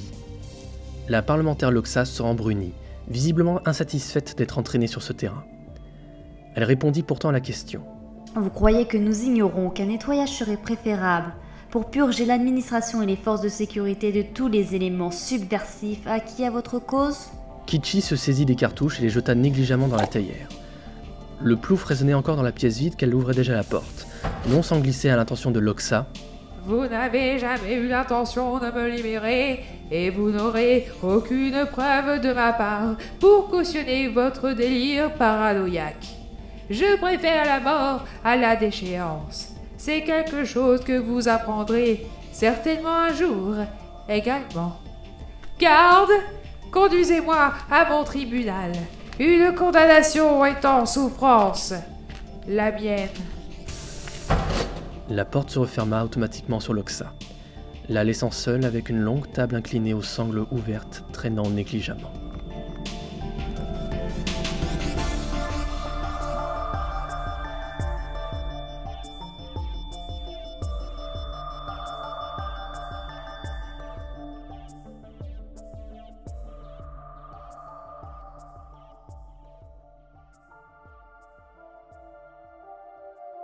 Déroulement. La première défense peut livrer son ultime plaidoyer. Lança la voix synthétique de la première intelligence artificielle.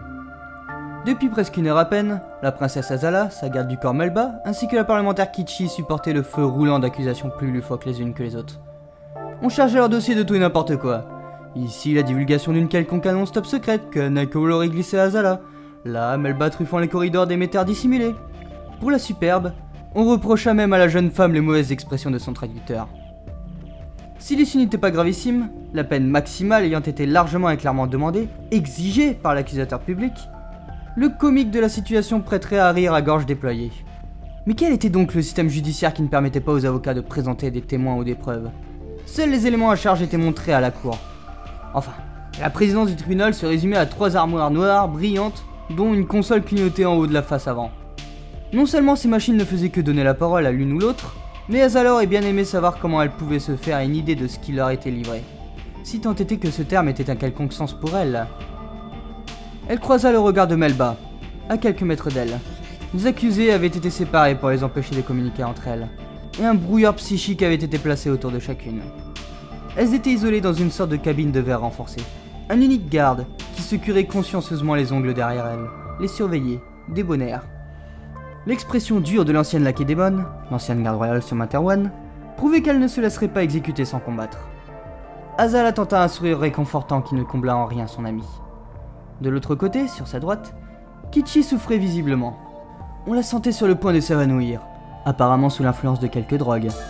Peut-être était-ce le cas, mais la princesse soupçonnait que le brouillard assigné à la parlementaire était responsable de son état. Sans doute l'avait-on réglé Volontairement? Trop fort. Pendant ce temps, l'avocat de Kichi terminait sa défense. Ma cliente a refusé de reconnaître les faits qui lui ont été reprochés. Était-elle dans son droit de ne pas cautionner cela? Oui, fort heureusement, car les libertés des accusés ne sont pas lettres mortes. Les preuves que l'on nous a montrées l'accablent et parlent d'elles-mêmes. Par son statut et sa responsabilité de représentante du peuple, mise en suspens le temps du procès, je demande la clémence. Merci à vous. Déroulement. La seconde défense peut présenter son ultime plaidoyer. Lança alors la seconde intelligence artificielle. Mes chers confrères, mais que vois-je? Est-ce ainsi que nous traitons les diplomates étrangers qui viennent dialoguer à notre sein Azala leva un sourcil. Le jury chargé de la défense n'avait pas fait preuve de véhémence, et elle n'attendait guère plus de lui que de celui de Kichi. Pourtant, cette entrée en matière surprenait. Il poursuivit. Lorsque nous voyons ce tribunal militaire aux normes uniquement conçu pour la condamnation facile, on s'interroge bien de savoir si l'État n'avait pas à y gagner quelque chose dans l'élimination. Oui, je prononce ce mot, l'élimination de ma cliente. Je demande donc également la clémence. Merci à vous. Déroulement. La troisième défense peut présenter son ultime plaidoyer. Déclara le timbre sans âme de la première machine. Quoi C'était tout? La princesse toqua plusieurs fois la vitre avant que l'avocat ne réalise que sa cliente voulait lui parler. Un peu gêné, il se décida après quelques secondes de réflexion à ouvrir une petite trappe destinée aux discussions de la défense. La voix du troisième ténor du barreau couvrait quelques-unes de leurs paroles. Vous désirez? Armé, voire tuer à main nue n'était pas à proprement parler une preuve de méchanceté. Navré de vous déranger. Et toutes mes félicitations pour votre plaidoyeur, tout en grâce et en finesse. Commença la princesse de sa meilleure hypocrisie. Je voulais vous demander, avez-vous déjà gagné un procès? Mais que l'abus qu'en a fait ma cliente devrait effectivement être puni. Moi? Mais, mais pourquoi? Je ne suis pas payé pour gagner, mais pour proposer de beaux discours de fin. Je trouve aussi que celui que je viens de prononcer était plutôt bien. Euh, si c'est tout, je vais me mettre en place pour le verdict. C'est un moment important où les caméras cadrent bien sur les avocats. M merci, mon brave. Je comprends parfaitement. Je vous souhaite un bon verdict, donc. Ah, mon collègue a terminé. Merci à vous également. Dit-il en refermant prestement la trappe. Nous n'acceptons pas la peine de mort sans protestation. Merci à vous. Azala regarda les trois ordinateurs qui clignotaient frénétiquement. Comment pouvait-on être certain de la partialité de ces juges? D'un autre côté, vu ce qui leur avait été présenté et si s'en tenaient uniquement à cela, la cause devait être entendue. Finalement, des règles de droit transgressifs et des machines sans âme pouvaient parfaitement fournir un résultat très convenable pour toute institution désireuse de condamner facilement sans être accusée de fraude.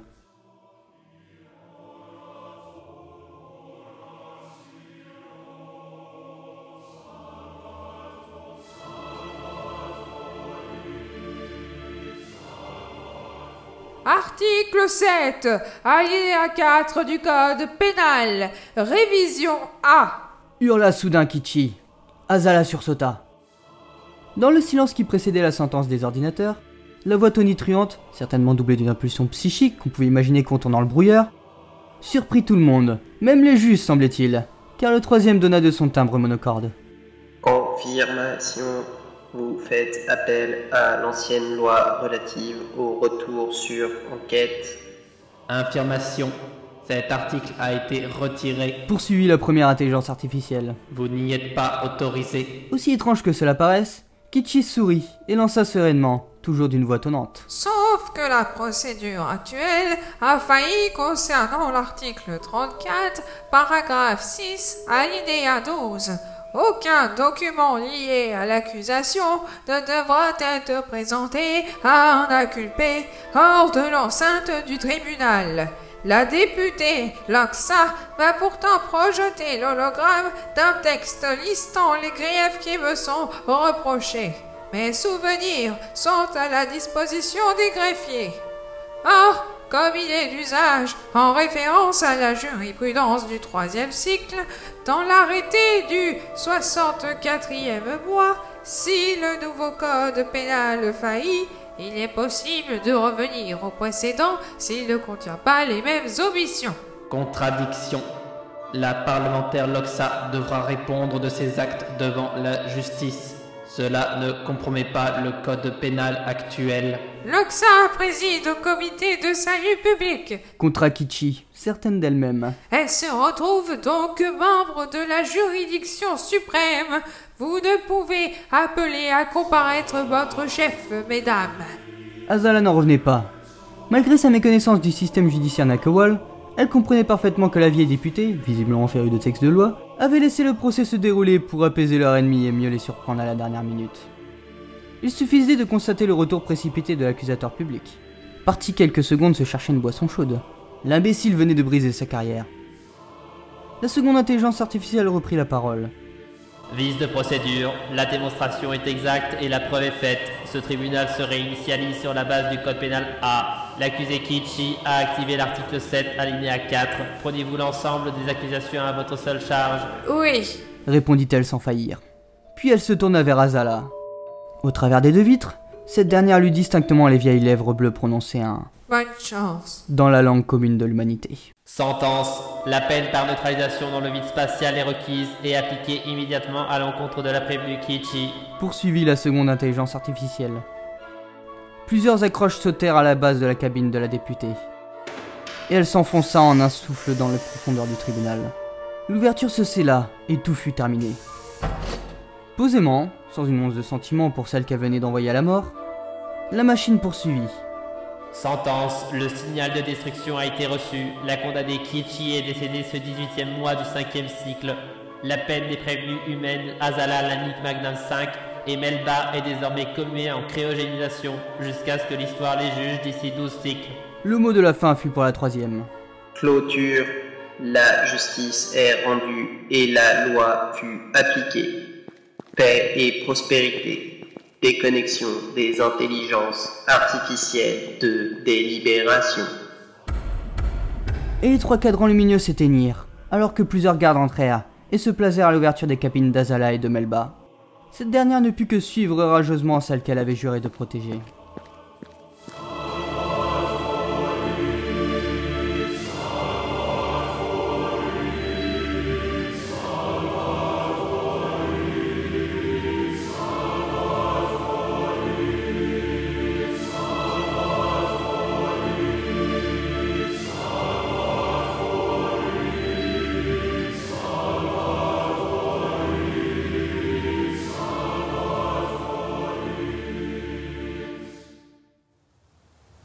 L'équipe mentale progressait avec précaution vers la mine abandonnée. Plusieurs de ses collègues préconisaient le bombardement de l'endroit avec tout ce que comptaient les arsenaux spatiaux, quitte à raser les villages alentours et la banlieue de Materwan. Mais Stuffy avait repoussé l'idée. D'abord pour les victimes, mais également pour une raison personnelle. Un Stuffy, un double de lui-même, était responsable du carnage à Materwan Centrum, et il voulait comprendre pourquoi, malgré le risque. C'était une semaine plus tôt. Cinq mutualistes, du nom de cette organisation prônant un changement majeur dans la société, sacrifiaient leur corps de chimère dans l'attentat le plus meurtrier de l'histoire. En une fraction de seconde, des charges d'antimatière avaient rayé de la carte tout le quartier des affaires de la capitale Materwan Centrum. Les dégâts structurels consécutifs au drame avaient presque doublé le nombre de victimes, et la crise économique universelle qui en avait découlé perdurait on pouvait enfin produire un décompte définitif des administrations fermées et des faillites en tout genre. Mais 87 643 morts et plus de 100 000 blessés ne suffisaient pas à la folie qui avait atteint les mutualistes. Ils voulaient frapper plus fort et plus loin.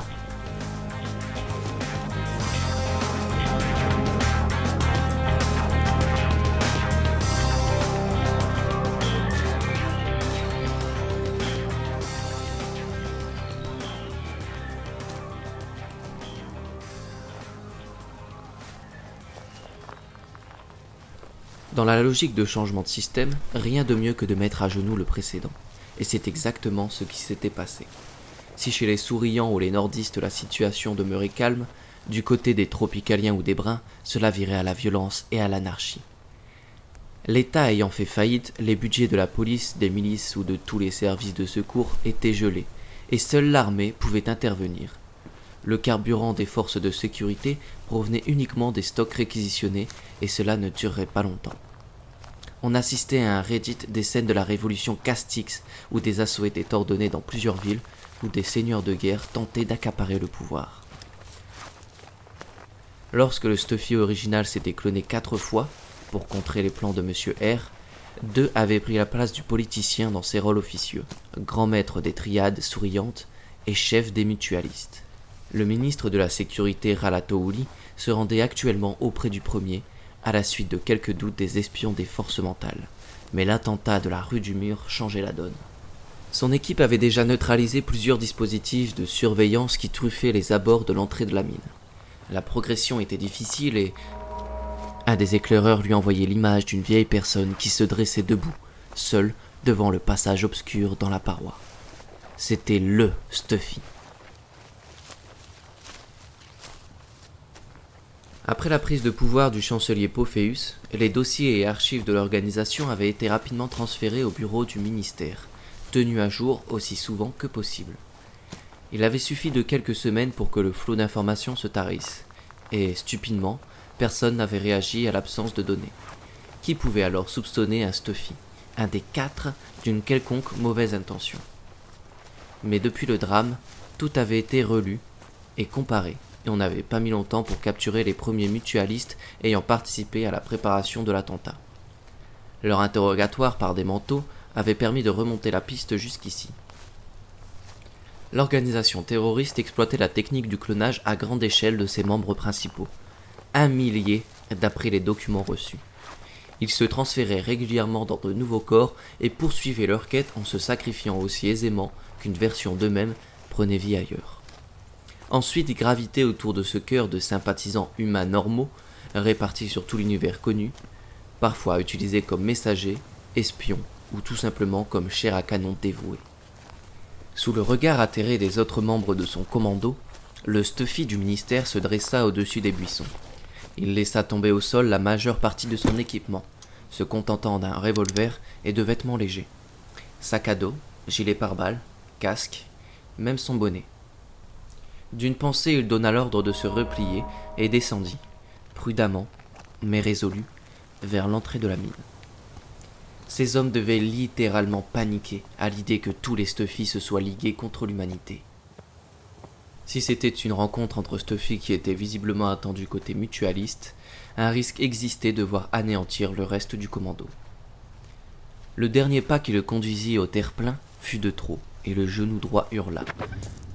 La décomposition de son nouveau corps se poursuivait, et les douleurs se répandaient maintenant partout. Il ne put retenir une grimace impossible à dissimuler à l'autre petit vieux qui attendait. Stuffy mutualiste arborait un sourire narquois. Sa peau était blanche comme une feuille de papier, tandis que de profondes cernes bleues entouraient un regard inquiétant. Clairement, leur physionomie a tous deux différé. Les quatre Stuffy s'étaient clonés dans les seuls corps à disposition à ce moment, des chimères de remplacement non matures du professeur Carmack. Résultat, quelques mois plus tard, des articulations en décrépitude, des parties de l'organisme qui ne fonctionnent plus, et une vie de souffrance dans l'attente d'un nouveau corps. Stuffy mutualiste sortit doucement de sa poche une série de comprimés qu'il jeta au pied de la rive, alors que des points rouges se promenaient sur sa tête. Apparemment, les hommes du commando se refusaient à abandonner leur chef. Il prit la parole. Dis-leur de s'en aller. Tu pourras leur envoyer un signal pour qu'ils viennent te chercher quand nous en aurons fini. Et ne t'inquiète pas, il ne leur arrivera rien. Et ça, c'est quoi? Demanda Stuffy du ministère en ramassant la boîte. Un analgésique puissant, doublé d'une formule de ma composition pour retarder les effets du vieillissement. Si tu les prends, la différence devrait se faire sentir très rapidement, dans le quart d'heure. C'est très efficace. Stuffy ministère en fit rouler deux dans la paume de sa main. Était-ce un piège? Quel serait l'intérêt de le tuer maintenant? L'autre en avait sans doute déjà eu l'occasion. Une drogue quelconque? Il n'en savait guère plus que ce Stuffy mutualiste connaissait déjà. Ce dernier reprit. Tu peux en avaler trois vu ton état. Moi, j'en ai besoin de deux par jour. Pour l'instant. J'espère que de futurs corps seront en maturation de ton côté. Les miens sont bientôt prêts. Décide-toi, moi je rentre. La lumière du soleil m'éblouit et, et la présence de tes manteaux me gêne. Viens quand tu veux. Stuffy ministère s'interrogea. Puis il avala d'un trait trois comprimés en signalant à ses hommes de se replier une fois pour toutes, ordre mental à l'appui. Enfin, sur une ultime hésitation, il transperce l'obscurité de l'entrée, suivant l'autre Stuffy.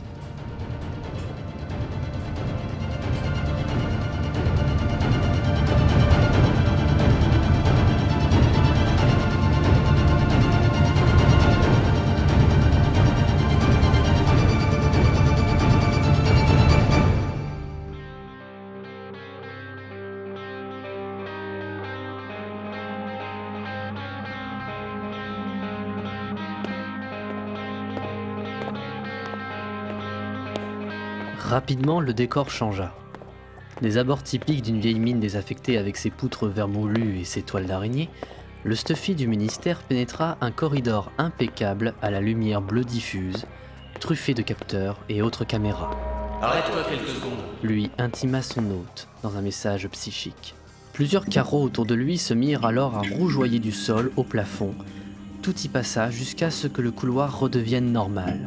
Un panneau sur le côté s'enfonça et glissa en révélant une seconde galerie. Rejoins-moi. Précisa simplement la voix. Le mur reprit sa place. Stuffy apprécia l'idée d'un œil connaisseur. Si les agresseurs attaquaient, personne ne se douterait que le corridor principal n'était qu'un cul-de-sac, voire un labyrinthe ou un piège fatal.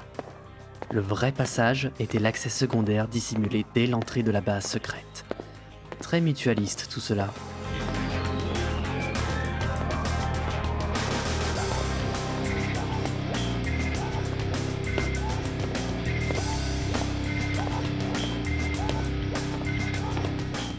Déboucha dans une grande antichambre de près de 100 mètres de long. Des dizaines et des dizaines de membres de l'organisation y étaient alignés, sertis dans leur tenue noire moulante et serrant le poing contre leur torse.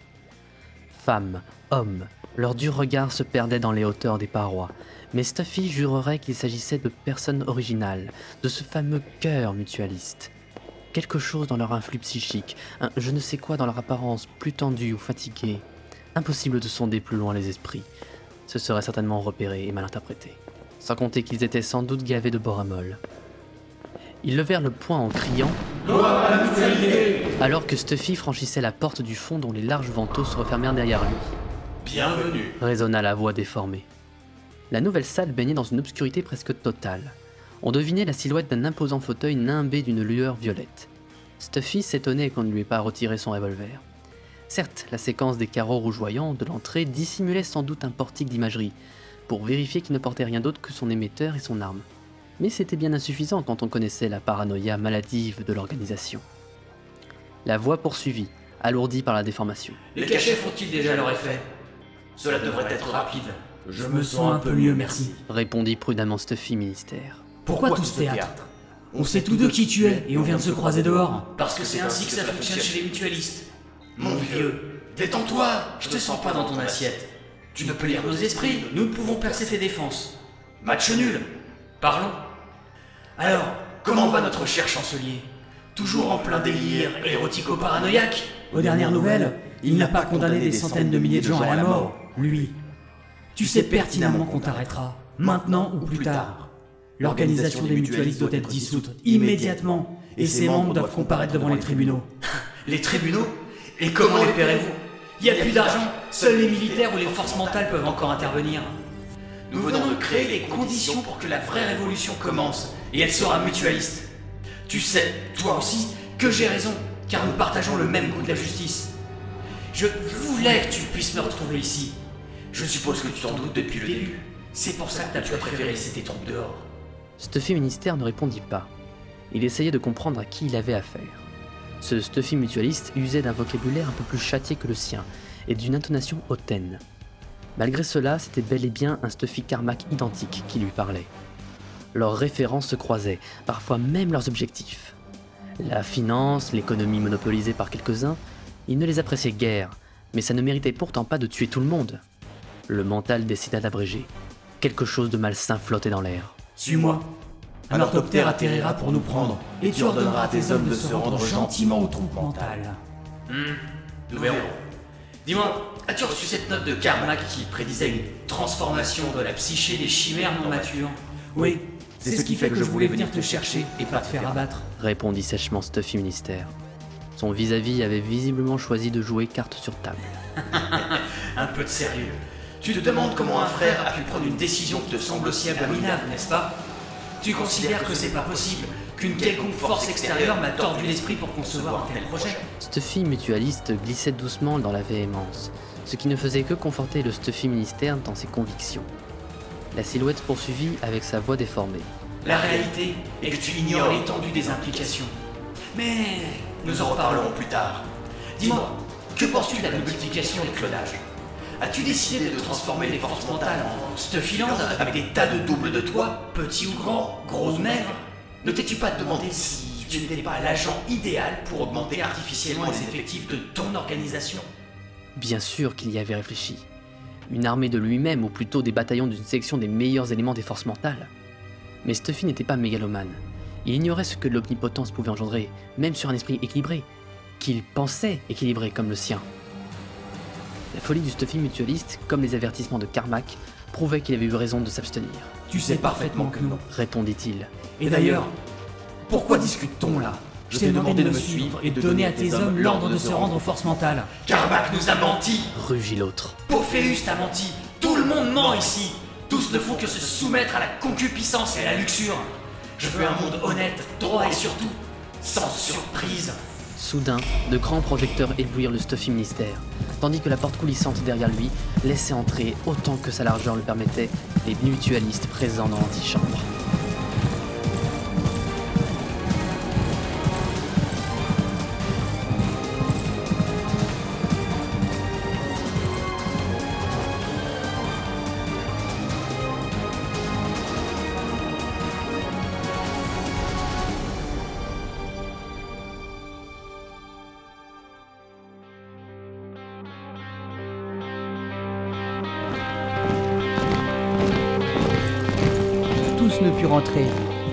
Rapidement, l'atmosphère devint lourde de respiration, de transpiration, ou de la simple élévation mécanique de la température. De son imposant fauteuil, le Stuffy Mutualiste se leva, et une haie s'ouvrit jusqu'à son alter ego. Lentement, il descendit quelques marches, et s'approcha en boitant, abandonnant la distorsion de sa voix, en détachant la prothèse collée à sa gorge. Comme tu vois, j'ai aussi du mal. Mes pilules protègent un peu, mais ne font pas de miracle. Une chimère usée est une chimère usée. Je te rappelle que tu m'as donné ta parole que je contacterai mes hommes pour repartir. La chaste fut ministère, qui n'appréciait pas du tout cette meute d'agents mutualistes bloquant tous les accès. Ouais, ouais. Répondit énigmatiquement l'autre en s'approchant. Donc, euh, Carmack par exemple, celui qui nous prête ses traits. As-tu cru sérieusement qu'il ignorait ce que deviendraient ces chimères non matures? Ce. Ce type les fabrique depuis des années et des années. Il était censé être mort, alors que Fabio et Ralato n'étaient que des adolescents. Il maîtrise la technologie du clonage et tous ses obstacles. Il pouvait pas méconnaître le risque que l'on prenait. Mais je lui en sais gré, car cela nous a ouvert les yeux, à moi et à l'autre.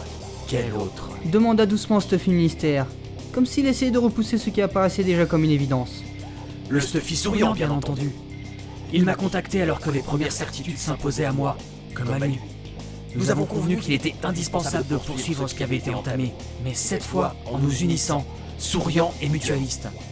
Les conglomérats de Talbot ont participé à la mise à mort de la bête, en rapatriant d'urgence leurs fonds de partout, à la seconde même où se produisaient les explosions. Tu entrevois maintenant le chronométrage de toute l'opération. Il le saisissait en effet, au souriant l'élimination de Ralato, au mutualiste celle de Stuffy Ministère, tandis que l'attentat géant mettait à genoux la société humaine tout entière. Les forces mentales désorganisées, il ne restait que l'armée qui ne saurait où donner de la tête. Résistant à l'envie de prévenir Ralato coûte que coûte, il contre-argumenta à l'autre Stuffy. Même si Ralato et moi disparaissons, Pophéus tient toujours très bien les rênes, et il n'est pas du genre compréhensif. Le président de l'Assemblée, le parlementaire Wolf, occupera l'intérim selon la Constitution, tandis que Pophéus tombera pour incapacité. Ce ne sera pas difficile. Il est complètement fou depuis la mort de son ami, la, la psychologue, là. Les témoignages ne manquent pas. Wolf est un opportuniste. Il se rangera avec nous le temps qu'on affirme notre emprise. On l'éliminera ensuite. Les transmetteurs ne fonctionnent pas dans cette base. Tout signal est coupé, et nous nous sommes assurés que plus personne ne se trouvait à portée de ton pouvoir mental. Donc, tu vas mourir. Tu le sais, je pense, non? Stuffy Ministère ne répondit pas. Toute cette mise en scène n'avait aucun sens, sauf à cacher autre chose. J'ai toujours été faible de cœur, pour les nanas comme pour les mecs. Si tu avais voulu ma disparition, tu aurais pu être bien plus efficace. Qu'est-ce que tu cherches vraiment? Et pourquoi tous ces mutualistes doivent-ils y assister Ah, ça murmura Stuffy Mutualiste. Il franchit le peu de distance restant jusqu'au Stuffy Ministère. Dans un curieux sourire, il écarta les bras devant lui, le visage levé au plafond, en une soudaine expression de quasi-béatitude. Un grand gaillard en tenue sombre s'approcha de lui, par derrière, et d'un mouvement sec, lui trancha la gorge. Le rictus ne quittait pas la figure radieuse de ce Carmack Stuffy, alors que son corps s'affaissait sur le sol, tel un vieux chiffon. Le Stuffy Ministère, dernier Stuffy de cette base et de cette planète, couvert de sang, resta sans voix. Il mit plusieurs secondes à détacher ses yeux de la vision morbide pour contempler l'assassin à la dague ruisselante encore levée. Leurs deux regards se croisèrent quelques secondes. Puis l'autre lui adressa un sourire. L'agent mental comprit enfin. Tu t'es dupliqué en mutualiste. T'as volé l'esprit de chacun d'entre eux. Exact, répondit une femme derrière lui. Ils étaient ce qu'on appelait la source, les esprits originaux que l'on dupliquait à volonté et qui restaient bien cachés dans les bases secrètes de l'organisation. Lui, ajouta-t-elle, en désignant du menton le corps gisant, n'était qu'une enveloppe condamnée. Cela m'a pris du temps, poursuivit un tropicalien qui sortait de la foule. car toutes les notes de Carmack ou de Air n'expliquaient pas s'il était possible d'effacer une psyché vivante pour en imposer une nouvelle. Sauf que... Stuffy Ministère compléta, coupant la parole à l'aberration des clones de son double. Sauf que nous avons partagé l'esprit de Ralato pendant des mois, et que cela nous a aidé à comprendre bien des choses. À force d'expérience, en effet, Confirma la première femme. une fois la méthode au point, cela n'a été qu'une question de temps. Regarde donc, une armée de Stuffy, nous à l'infini. Je l'ai fait Je vois ça. Rétorqua l'autre. Et t'as fait venir tout le monde pour venir assister à ma mort. C'est quoi Une sorte de rituel pour faire plaisir à tes clones En réponse, les mutualistes présents sortirent une dague la pointèrent vers Stuffy, dans un geste, non pas menaçant, mais qui se voulait inéluctable. Plusieurs parlèrent en même temps. Nous désirons tous être là pour te voir mourir. Et 40 couteaux s'abattirent sur l'agent mental, changé en chimère bien malgré lui. La mise à mort dura de très longues minutes. Le temps que chaque mutualiste ait pu déchirer un morceau de la chair de leur ancien frère. L'une après l'autre, les lames aiguisées s'enfoncèrent dans la masse sanguinolente qui était devenue le tronc de Stuffy. Il s'effondra au sol, sur la dépouille de son double mutualiste. Et ce fut dans son dos, ou dans ses côtes, que la majorité des coups plurent. Lorsque le dernier mutualiste, le tropicalien, vint planter sa propre arme dans l'amoncellement de chair, il constata la mort de la chimère. Un rapide balayage mental le lui confirma. Mais il y eut autre chose. Une sorte de point luisant dans l'esprit s'éteignant. Une sensation très subtile que l'excitation de l'assassinat des Stuffy avait occultée. Tous partagèrent cette étrange sensation et levèrent la tête. Une borne, un amplificateur psychique, avait été installé à l'insu de tous, au sommet de la colline, sous laquelle se trouvait la mine. Et elle était connectée d'une manière ou d'une autre avec le Stuffy Ministère. Alors qu'il s'inquiétait, la brillance disparut et l'engin se tut.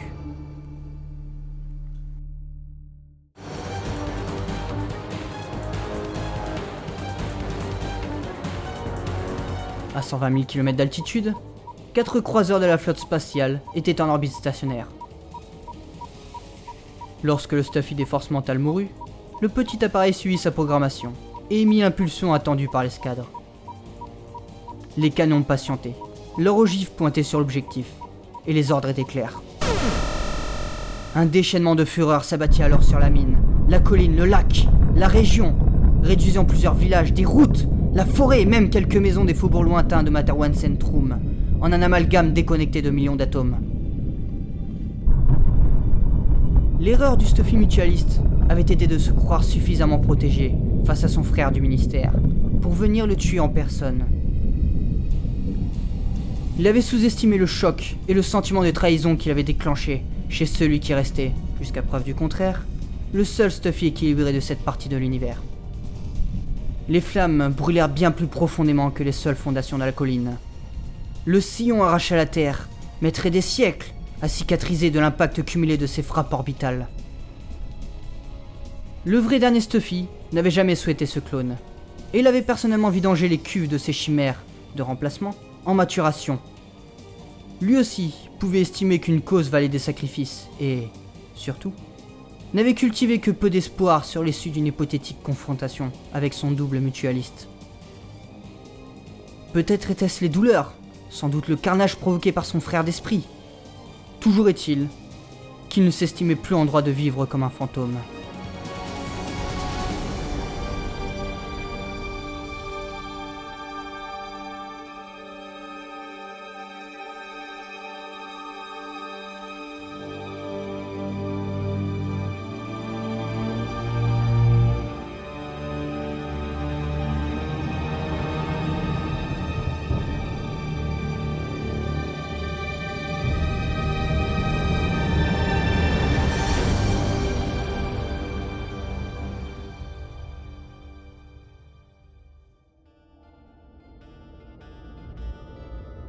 Du hublot de la navette de transport, Xopilatl regardait s'éloigner lentement la planète naine d'où il venait de décoller, avec une section de mineurs.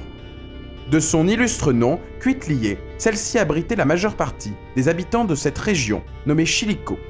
C'était une zone stratégique, car productrice de la fameuse pierre qui chante, ce minerai sensible aux émissions psychiques, qui représentait le cœur de la technologie Nalkewan. Cela faisait pas mal de cycles qu'il n'avait plus été autorisé, il ne l'avait pas demandé, non plus, avouons-le, à quitter ce bout de roche perdu au milieu du système d'anneaux formant Chilico. Ses obligations officielles d'agent des mines comprenaient d'abord une lourde part administrative, loin des contraintes physiques de son ancienne vie de mineur. Mais cela lui offrait peu de temps libre. Autrefois très impliqué dans l'action syndicale, le pouvoir en place sur Tilchiti avait profité de son grave accident pour le rapatrier sur Quitlier, sous les yeux et les oreilles de la police politique, où il se tenait désormais tranquille. Il maugréa un peu trop fort, ce qui intrigua quelques secondes ses voisins, avant qu'ils ne s'en désintéressent. La vie des mineurs de Chilico n'était pas de tout repos.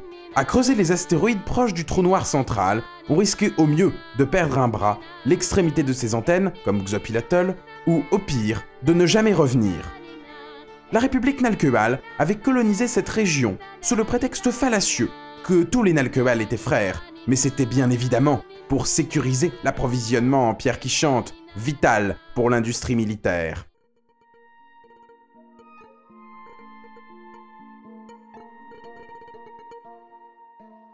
Les habitants ancestraux, issus de la vague originale des pionniers, n'avaient pas accepté cet état de fait et s'étaient révoltés par deux fois. Insurrection noyée dans le sang par de terribles répressions. Et dire que cela se prétendait une république. Pensa Xopilatl, la main sur le petit amplificateur crypteur psychique à sa ceinture. Qu'il commence par lever la suspension des droits des citoyens et la loi martiale en place s'occuperait d'un cycle. Car, loin de n'être qu'un activiste rangé, l'ancien mineur était en fait le président élu de la République cachée de Chilico, celui que tous les services de Tilchiti recherchaient assidûment, sans y parvenir. Utilisant les derniers moyens de cryptage, physiques et psychiques, multipliant les zones de réunion et filtrant les arrivées, la République cachée de Chilico avait réussi l'exploit de s'étendre dans un environnement dominé par la police de la pensée. Ses partisans apprenaient à échapper au contrôle psychique, à concentrer toutes les informations, quelle qu'en soit l'importance, et à les transmettre à la présidence. La navette ralentit, puis pivota, pour apponter au sas prévu. C'était la dernière arrivée avant que le cargo de transport ne quitte son orbite pour le centre du système de Chilico. Apparemment, on les destinait à la quatrième ceinture, où un gisement prometteur avait été découvert à la suite de deux grosses collisions d'astéroïdes. Ce cauchemar ultime du mineur représentait également le salut de la production. Du moins, pour ceux de Tilchiti. Chuchota-t-il pour lui-même, au milieu de ses congénères qui s'ébrouaient dans le sas. Le voyage durerait 5 déciles, avec un seul saut de transition. Et c'était justement la principale raison de la présence de Xopilatl ici. Car les services de sécurité ne prenaient pas garde aux transitions de moins d'une douzaine de déciles, et le saut entre les dimensions permettait d'échapper à un quelconque traçage. Sur un signe de tête, quelques compagnons formèrent une haie de solides gaillards autour d'un coin de mur, et il put placer sur son front la barrette liée à l'appareil psychique de sa ceinture. Dès l'activation du protocole de protection, son esprit se matérialisa dans le Colisée, un immense lieu de réunion virtuelle où les rebelles de la résistance pouvaient organiser de grandes rencontres comme celle-ci. À sa droite patientait Telmac, son fidèle ami, qui tenait le rôle de premier secrétaire. S'il n'éprouvait pas le même genre de foi en l'avenir que Xopilatl, il demeurait un coordinateur de génie, adepte du secret, ce qui, vu la situation de la République cachée de Chilico, représentait un sérieux avantage. Ses yeux viraient à l'orange et son teint bleu ciel parlait pour lui, de l'état de fatigue, voire de stress, dans lequel il baignait en l'attente de ce jour, car il n'était pas dupe. Alors c'est pour aujourd'hui, président. Chuchota-t-il, le dos tourné à l'assemblée qui patientait. Xopilatl lui sourit, en tapotant doucement l'épaule de son ami. Oui, nous attendions cela depuis si longtemps. Et confiance, comme moi j'ai confiance. Il s'approcha ensuite du bord de l'estrade, écartant les bras en un geste apaisant, il demanda au spectateur un moment de calme, ce qui était quasiment inutile. La rumeur avait couru. Et tous savaient que quelque chose d'important allait être annoncé aujourd'hui. Le président observa quelques secondes l'assemblée face à lui. Combien y avait-il d'informateurs de la police, de traîtres, voire d'agents infiltrés dans cette foule Par définition, une minorité, et certains étaient déjà affichés par ses camarades chargés du renseignement. À ce jeu du slabot et de la croix à souris, Xopilatol pouvait compter sur un avantage intrinsèque au mouvement de résistance de Chilico. Les anciennes familles se connaissaient toutes, et chaque membre y avait sa place. D'où la difficulté pour la police de Tilchiti de les infiltrer.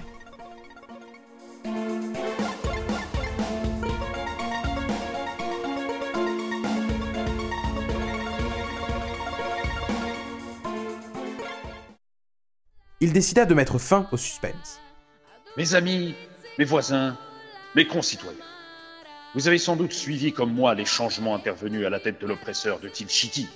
Désormais, il ne se voile plus derrière une façade démocratique. Il s'est officiellement et durablement transformé en dictature. Au moins, nous lui reconnaissons une clarification des choses, même si nous lui connaissions déjà cette phase depuis bien trop longtemps. Mais ce n'est pas tout. Nos sources précises se recoupent sans possibilité d'erreur. L'armée noire qui nous oppresse retire ses forces de tous les territoires, dont le nôtre. Ils partent se regrouper à l'opposé du cercle de Habit, dans une folle tentative pour contrer un quelconque ennemi qui la terroriserait. Est-ce l'empereur dieu de Ragenwald Sont-ce de nouveaux humains ou encore quelque chose d'autre? Dans tous les cas, mes amis, je vous le dis sans embâche. Nous saurons profiter de la situation pour en tirer avantage. Je parle bien sûr de négociations, de discussions en haut lieu avec des membres influents de la politique Nalcoal. Ceux de Tilchiti sont en état de faiblesse. Je suis persuadé qu'ils nous offriront enfin une oreille attentive. Et dans le cas possible où nous aurions besoin de montrer notre union, vous serez appelés pour que nous levions tous ensemble notre point. Ce sera tout pour l'instant. Je vous tiendrai informé de l'évolution de la situation. Soyez prêts, l'œil bien ouvert et attendez. Le dénouement est peut-être proche. Longue vie et prospérité. Et toute la foule répondit, croisant bras contre torse. Longue vie et prospérité. Longue vie et prospérité.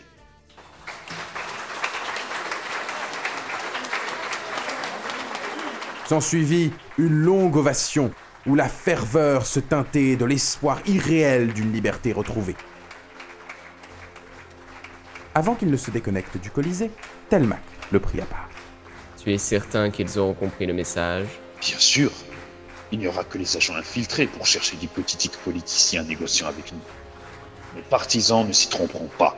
L'autre baissa les épaules, presque résigné. Donc on attaque? Et tu veux vraiment commencer par la raffinerie de pierre qui chante C'est un endroit bien gardé. Xopilatol plissa les paupières, le regard soudain sombre. Il allait devenir chef de guerre, et de ses victoires ou de ses échecs dépendrait l'avenir de son peuple. Plus que jamais.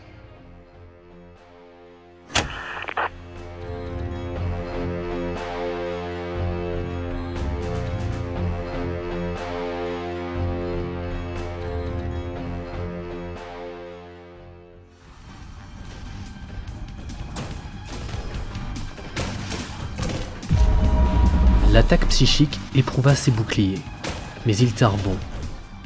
Stuffy n'en revenait pas, car ses assaillants Nalkewal s'y étaient pourtant mis à trois pour tenter de percer ses défenses. Carmack avait, sans le vouloir, trouvé un moyen de démultiplier la puissance des manteaux. Il riposta, remontant jusqu'à la source ennemie et endommagea gravement la psyché d'au moins l'un des extraterrestres, tandis que les deux autres resteraient au tapis pendant plusieurs heures. L'agent mental se protégeait, agenouillé derrière sa capsule, dans le large hangar où il avait été capturé. Usant sans retenue de l'arme volée dans le laboratoire où il s'était réveillé, il repoussait les assauts physiques et psychiques de l'équipage. À défaut d'avoir pu trouver des vêtements à sa mesure, il portait une ample chemise dissimulant quelque peu sa nudité.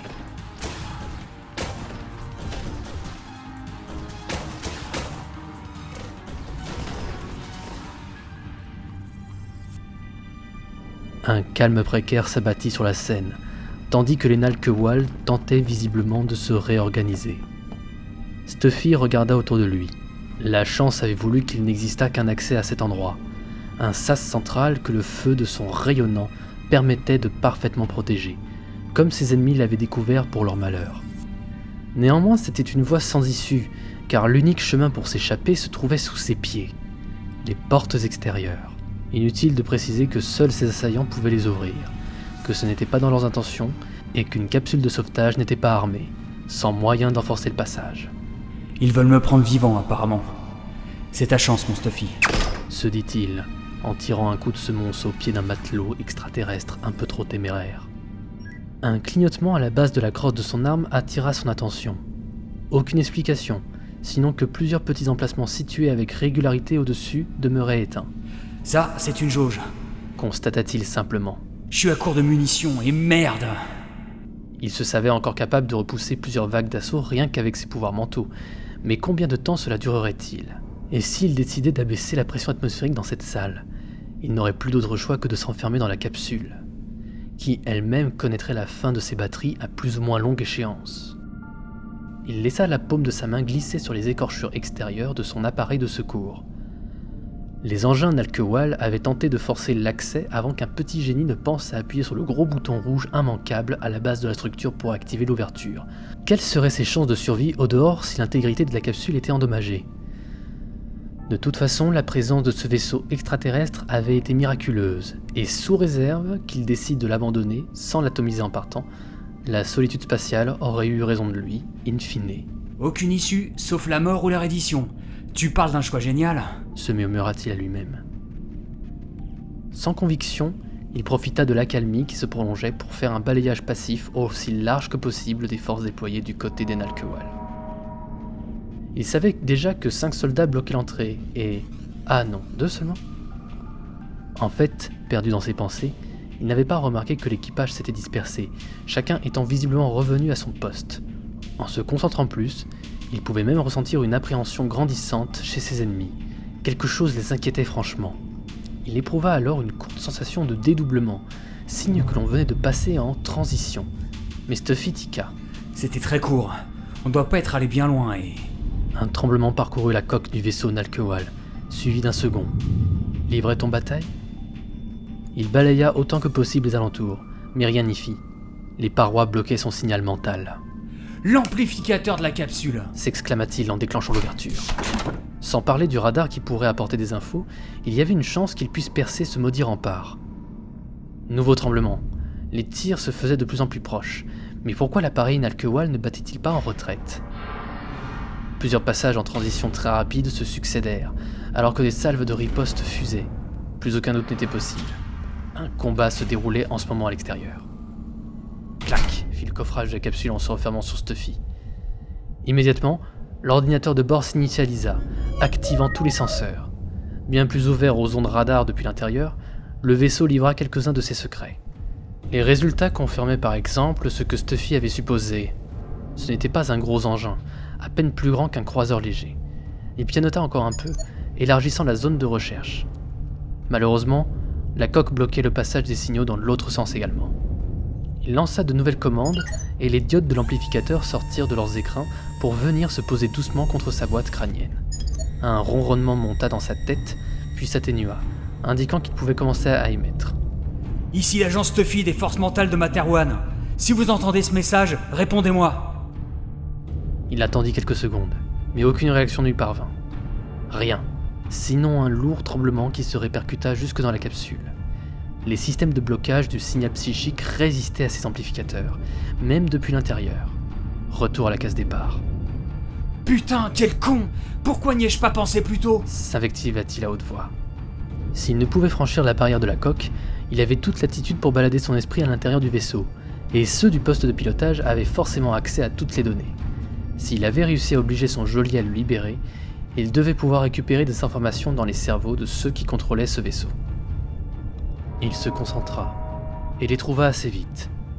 Ils étaient six opérateurs et un commandant au centre de l'engin, assis en cercle devant une sorte d'écran holographique affichant schéma ou image de l'extérieur. Les ordres fusaient et tous agissaient en fonction. Sans difficulté, il put contourner les barrières psychiques de l'officier supérieur et suivre ce que ses yeux voyaient. C'était étonnant qu'une telle race, habituée aux pouvoirs mentaux depuis longtemps, ne soit pas plus aguerrie que cela aux subtilités mentales. La relative nouvelle puissance de son corps n'expliquait pas tout. Revenant au présent, il dénombra neuf assaillants sur le mur holographique. Des bribes qu'il comprenait dans l'esprit du commandant, le vaisseau Nalkewal s'en sortait très bien et restait sur la zone pour obtenir suffisamment d'informations, utilisant des capacités de transition exceptionnelles pour tester leurs ennemis. Ok, vous êtes très fort, murmura Stuffy du fond de sa capsule. Maintenant, montre-moi qui est en face. Allez, gentil commandant, tu peux le faire. Vas-y Plusieurs appareils adverses s'affichèrent alors sur la gauche et le cœur de l'agent mental se serra. Il s'agissait sans aucun doute de croiseurs de la flotte mentale.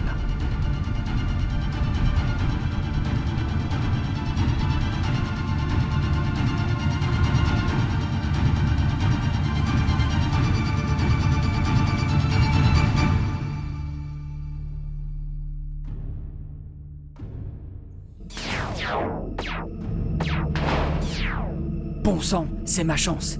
Voyons si l'un de nos bons hommes de la salle des opérations peut m'ouvrir ces satanées portes. Stuffy éprouvait plus de mal à se déplacer dans les souvenirs des Nalkowal. Et même parmi les informations récentes stockées dans leur cerveau. C'était une chose de se connecter sur les centres optiques. C'en était une autre de comprendre des pensées structurellement différentes. Au moins, restait-il les émotions, plus universelles. Il fouilla donc l'esprit de chacun des soldats, cherchant ce qui peut représenter de l'agacement ou du danger, ce que lui-même devait leur inspirer. Voir une sensation de passage vers l'intérieur ou l'extérieur, présentement le sas. Quelque chose d'essentiel au navire. Alors qu'une nouvelle série de salves quittait le bâtiment d'alcool en direction des vaisseaux de la flotte mentale, un flash illumina brièvement l'obscure clarté stellaire. Pas de doute, entre les images qui apparaissaient et les rayonnements de joie des opérateurs, Stuffy comprit qu'un des appareils mentaux était en flammes, gravement touché. Il décrochait de sa position lorsqu'une seconde déflagration fit voler en éclats sa proue, déclenchant une réaction en chaîne. Quelques secondes, le fier croiseur de l'armada personnelle du chancelier Pophéus se transforma en un amas de débris brûlés et déchiquetés, ponctué de quelques morceaux de cadavres calcinés. Stuffy serra les dents. Même si ses gars l'avaient jeté dehors, il ne pouvait ignorer sa filiation le lion aux humains, a fortiori au manteau. Mais d'où contrôlait-on la porte du hangar? Il poussa l'intensité de son balayage mental à la limite des capacités de l'amplificateur. Tel opérateur semblait faire partie des systèmes balistiques, tel autre suivait des jauges ressemblant beaucoup à des quantités de munitions et d'énergie. L'officier commandant, serein, déroulait des schémas dans sa tête pour sélectionner tel ou tel mode d'attaque, le doigt appuyant toutes les 5 minutes environ sur un petit bouton de son fauteuil. Une sécurité Mais dans quel but? Il doit l'actionner avec régularité. Je ressens que c'est très important. Malheureusement, ce faisant, il déclencha le système de protection du vaisseau, suivi par le capitaine et également de deux de ses soldats. La réaction fut d'autant plus violente que les cibles avaient l'impression d'avoir été agressées dans leur dos. Une fois encore, les boucliers de Stuffy soutinrent l'attaque. Mais cela lui en coûta. Son amplificateur crépita lorsque ses fusibles se mirent hors circuit, preuve de l'intensité du combat. Au même instant, il sentit les deux marins de l'entrée du sas se ruer à l'assaut, pas forcément rassurés, mais avec des ordres visiblement très clairs. L'équipage coordonnait à nouveau une offensive psychique et physique contre lui. Et merde, ils remettent ça grogna-t-il. Il ne partageait plus l'esprit de Ralato. Désormais, il lui était impossible de se battre sur deux fronts en même temps. D'un puissant balayage, il stoppa net l'avancée des deux soldats, mais ne put le maintenir. Le capitaine venait d'ordonner à plusieurs sections de se joindre à l'afflux agressif qui pilonnait Stuffy. Des mécaniciens et même le personnel de l'infirmerie se joignirent à l'attaque, leur flux catalysé par les amplificateurs qui parsemaient les coursives du vaisseau. Sous l'assaut, Stuffy n'eut d'autre choix que de libérer les deux marins. Ils reprirent leur progression quelques secondes plus tard. Dans toute chasse, arrivait le moment où l'on sentait la résistance de la proie faiblir, et cela attisait la harne de la meute. Ils luttèrent contre l'impulsion que l'agent mental leur envoya, tandis que deux nouveaux soldats, appartenant à l'artillerie, se précipitèrent pour l'Alali. Bloquant autant que possible les attaques, Stuffy compulsa l'ordinateur de bord. Que pouvait-il trouver là-dedans pour repousser les assaillants déjà pratiquement sur lui? Il ne restait guère que la dernière balise, et encore, Ne serait-elle tirée que dessous la capsule contre... euh, Bordel Mais je suis rouillé, moi, ou quoi? Dans une ultime concentration, il envoya une puissante vague psychique qui remonta les multiples signaux, touchant ou gênant plusieurs de ses agresseurs. Cela ne lui libérait qu'une fenêtre de quelques secondes, sous réserve que les deux autres qui approchaient n'ouvrent pas immédiatement le feu. Ordinateur, séquence balise, maintenant L'écran afficha alors face à ses yeux la question suivante. Le tir d'une balise est déconseillé si la capsule est posée sur le sol. Il pourrait en résulter une déchirure de la coque ainsi qu'une décompression. Voulez-vous vraiment procéder? Oui? Non? Il allait valider lorsqu'un doute s'installa. La structure déjà affaiblie de son petit astronef résisterait-elle à une explosion supplémentaire? Une soudaine attaque psychique vrilla ses défenses qui tremblèrent, alors que les parois du vaisseau subissaient à nouveau une salve de l'extérieur. Il n'avait plus le choix. C'était la mort dans l'espace, ou la mort clinique dans ce sarcophage. Il accéda à la demande de l'ordinateur et confirma.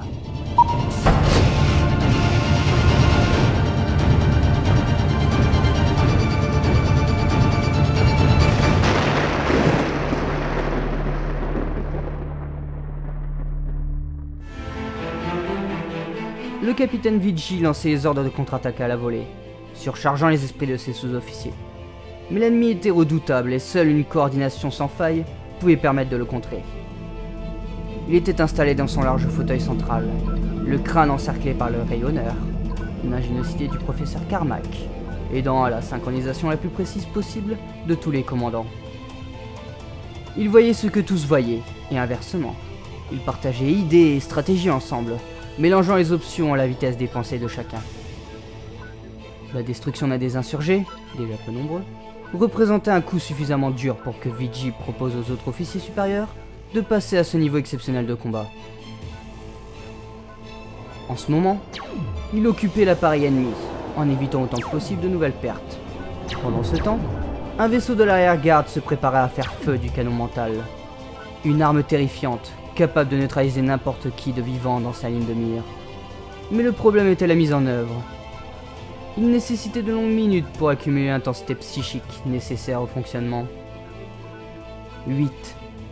Il ne restait que 8 équipages encore aptes à faire preuve de discernement sur les milliers que comptait la flotte mentale. Lorsque Vigis s'était aperçu de la disparition de Stuff McDonald, il avait alerté ses connaissances les plus loyales. À la suite d'un jeu de patience, pour récupérer, décoder et trier les journaux de bord du navire de Carmack, il avait pu relever l'éjection d'une capsule de sauvetage, peu avant une précédente transition. Le trouble déclenché par cette découverte avait amené une petite troupe à faire sécession. La goutte de trop, pourrait-on dire. De nombreux partisans restaient dispersés dans les centaines de vaisseaux, mais il n'avait pas été possible de les regrouper sans éveiller l'attention. Charge à eux de s'enfuir quand ils le pourraient. C'est ainsi qu'ils se matérialisèrent ici, immédiatement attaqués par ce bâtiment inconnu et redoutable. Déplacement 6, 8, 25, poussez x4. Refermons le piège. Pulsa-t-il, un rien d'excitation perçant dans ses ordres. Le schéma était clair dans son esprit, comme celui des autres commandants. Malgré cette fantastique faculté à se mouvoir, non, se transférer sur de courtes distances, l'adversaire tombait droit dans le piège tendu par les manteaux. Le signal du canon mental enfin opérationnel était déjà arrivé depuis quelques secondes, et l'ennemi se déplaçait dans la bonne direction, sans se rendre compte qu'on le manipulait. Une déflagration se produisit alors à sa base, et un petit objet en sortit, pour s'éloigner doucement sous l'effet du souffle. Mais Vigi n'eut pas le temps de s'y intéresser plus. Le rayon psychique bleuâtre traversa soudain l'assaillant, dans un tourbillon d'éclairs et d'énergie radiante. Quelques décharges électrostatiques s'échappèrent encore, puis le silence. Les secondes défilèrent. Lui et les autres commandants, synchronisés d'une manière toute force mentale, patientaient dans l'observation des conséquences du tir. Rien ne se produisait, et les minutes s'écoulaient lentement. Rapidement, ils eurent la certitude que les hôtes du vaisseau ennemi étaient au moins sévèrement sonnés. Encore fallait-il le prouver. C'est là que l'explosion du sas inférieur devenait intéressante. Elle permettait de contourner la barrière de cette coque si étrange, imperméable aux sondes psychiques, et dont on ignorait la capacité à contrer le canon mental. Placez-nous en dessous, nous devrions pouvoir scanner l'intérieur. Que donnent les senseurs sur l'objet qui a été expulsé? Il perçut le sentiment de surprise de ses collaborateurs avant même l'information. Il s'agissait d'une capsule de sauvetage standard, modèle mental. Immédiatement, Il focalisa son amplificateur sur le point clignotant de l'écran et lança un appel mental. Ici le capitaine Vigi, des forces mentales libres de Materwan. Identifiez-vous. Bordel Vigi, content de t'entendre. Lui répondit la voix de Stuffy. Euh, J'ai une fuite d'oxygène et l'ordinateur de bord ne fonctionne plus. Venez me chercher. Pas d'inquiétude, on est sur vous dans quelques secondes. Heureux de vous revoir, chef. On se décotera plus tard, fais vite. Alors que, d'une manière aussi fluide que précise, le croiseur mental avalait la capsule de sauvetage endommagée, ce fut dans un flash que l'appareil Nalcohol disparut en transition. Le commandant, mort comme tous les autres membres à bord, n'avait plus appuyé sur le bouton de sécurité depuis peu. Le vaisseau avait donc basculé en pilotage automatique et amorcé le voyage de retour à sa base.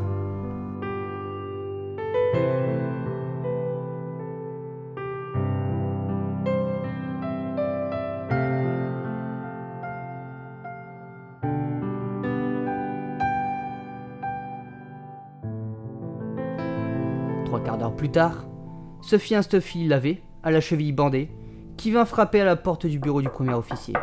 Une simple pensée lui répondit. Entrez, agent McDonne.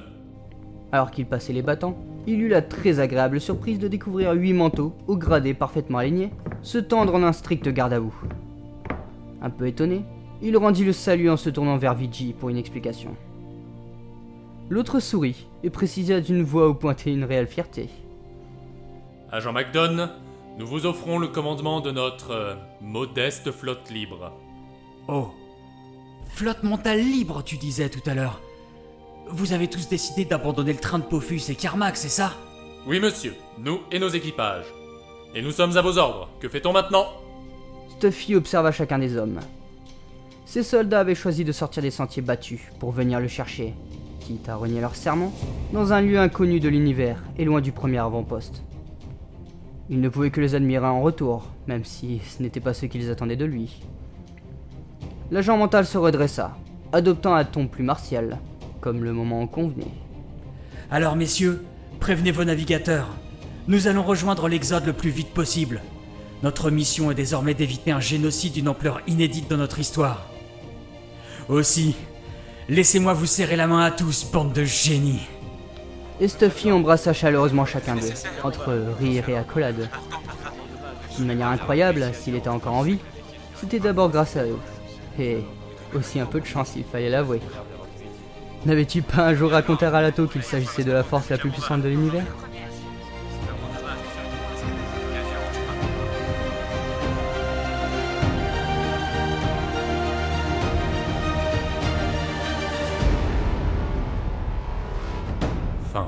Du chapitre 26.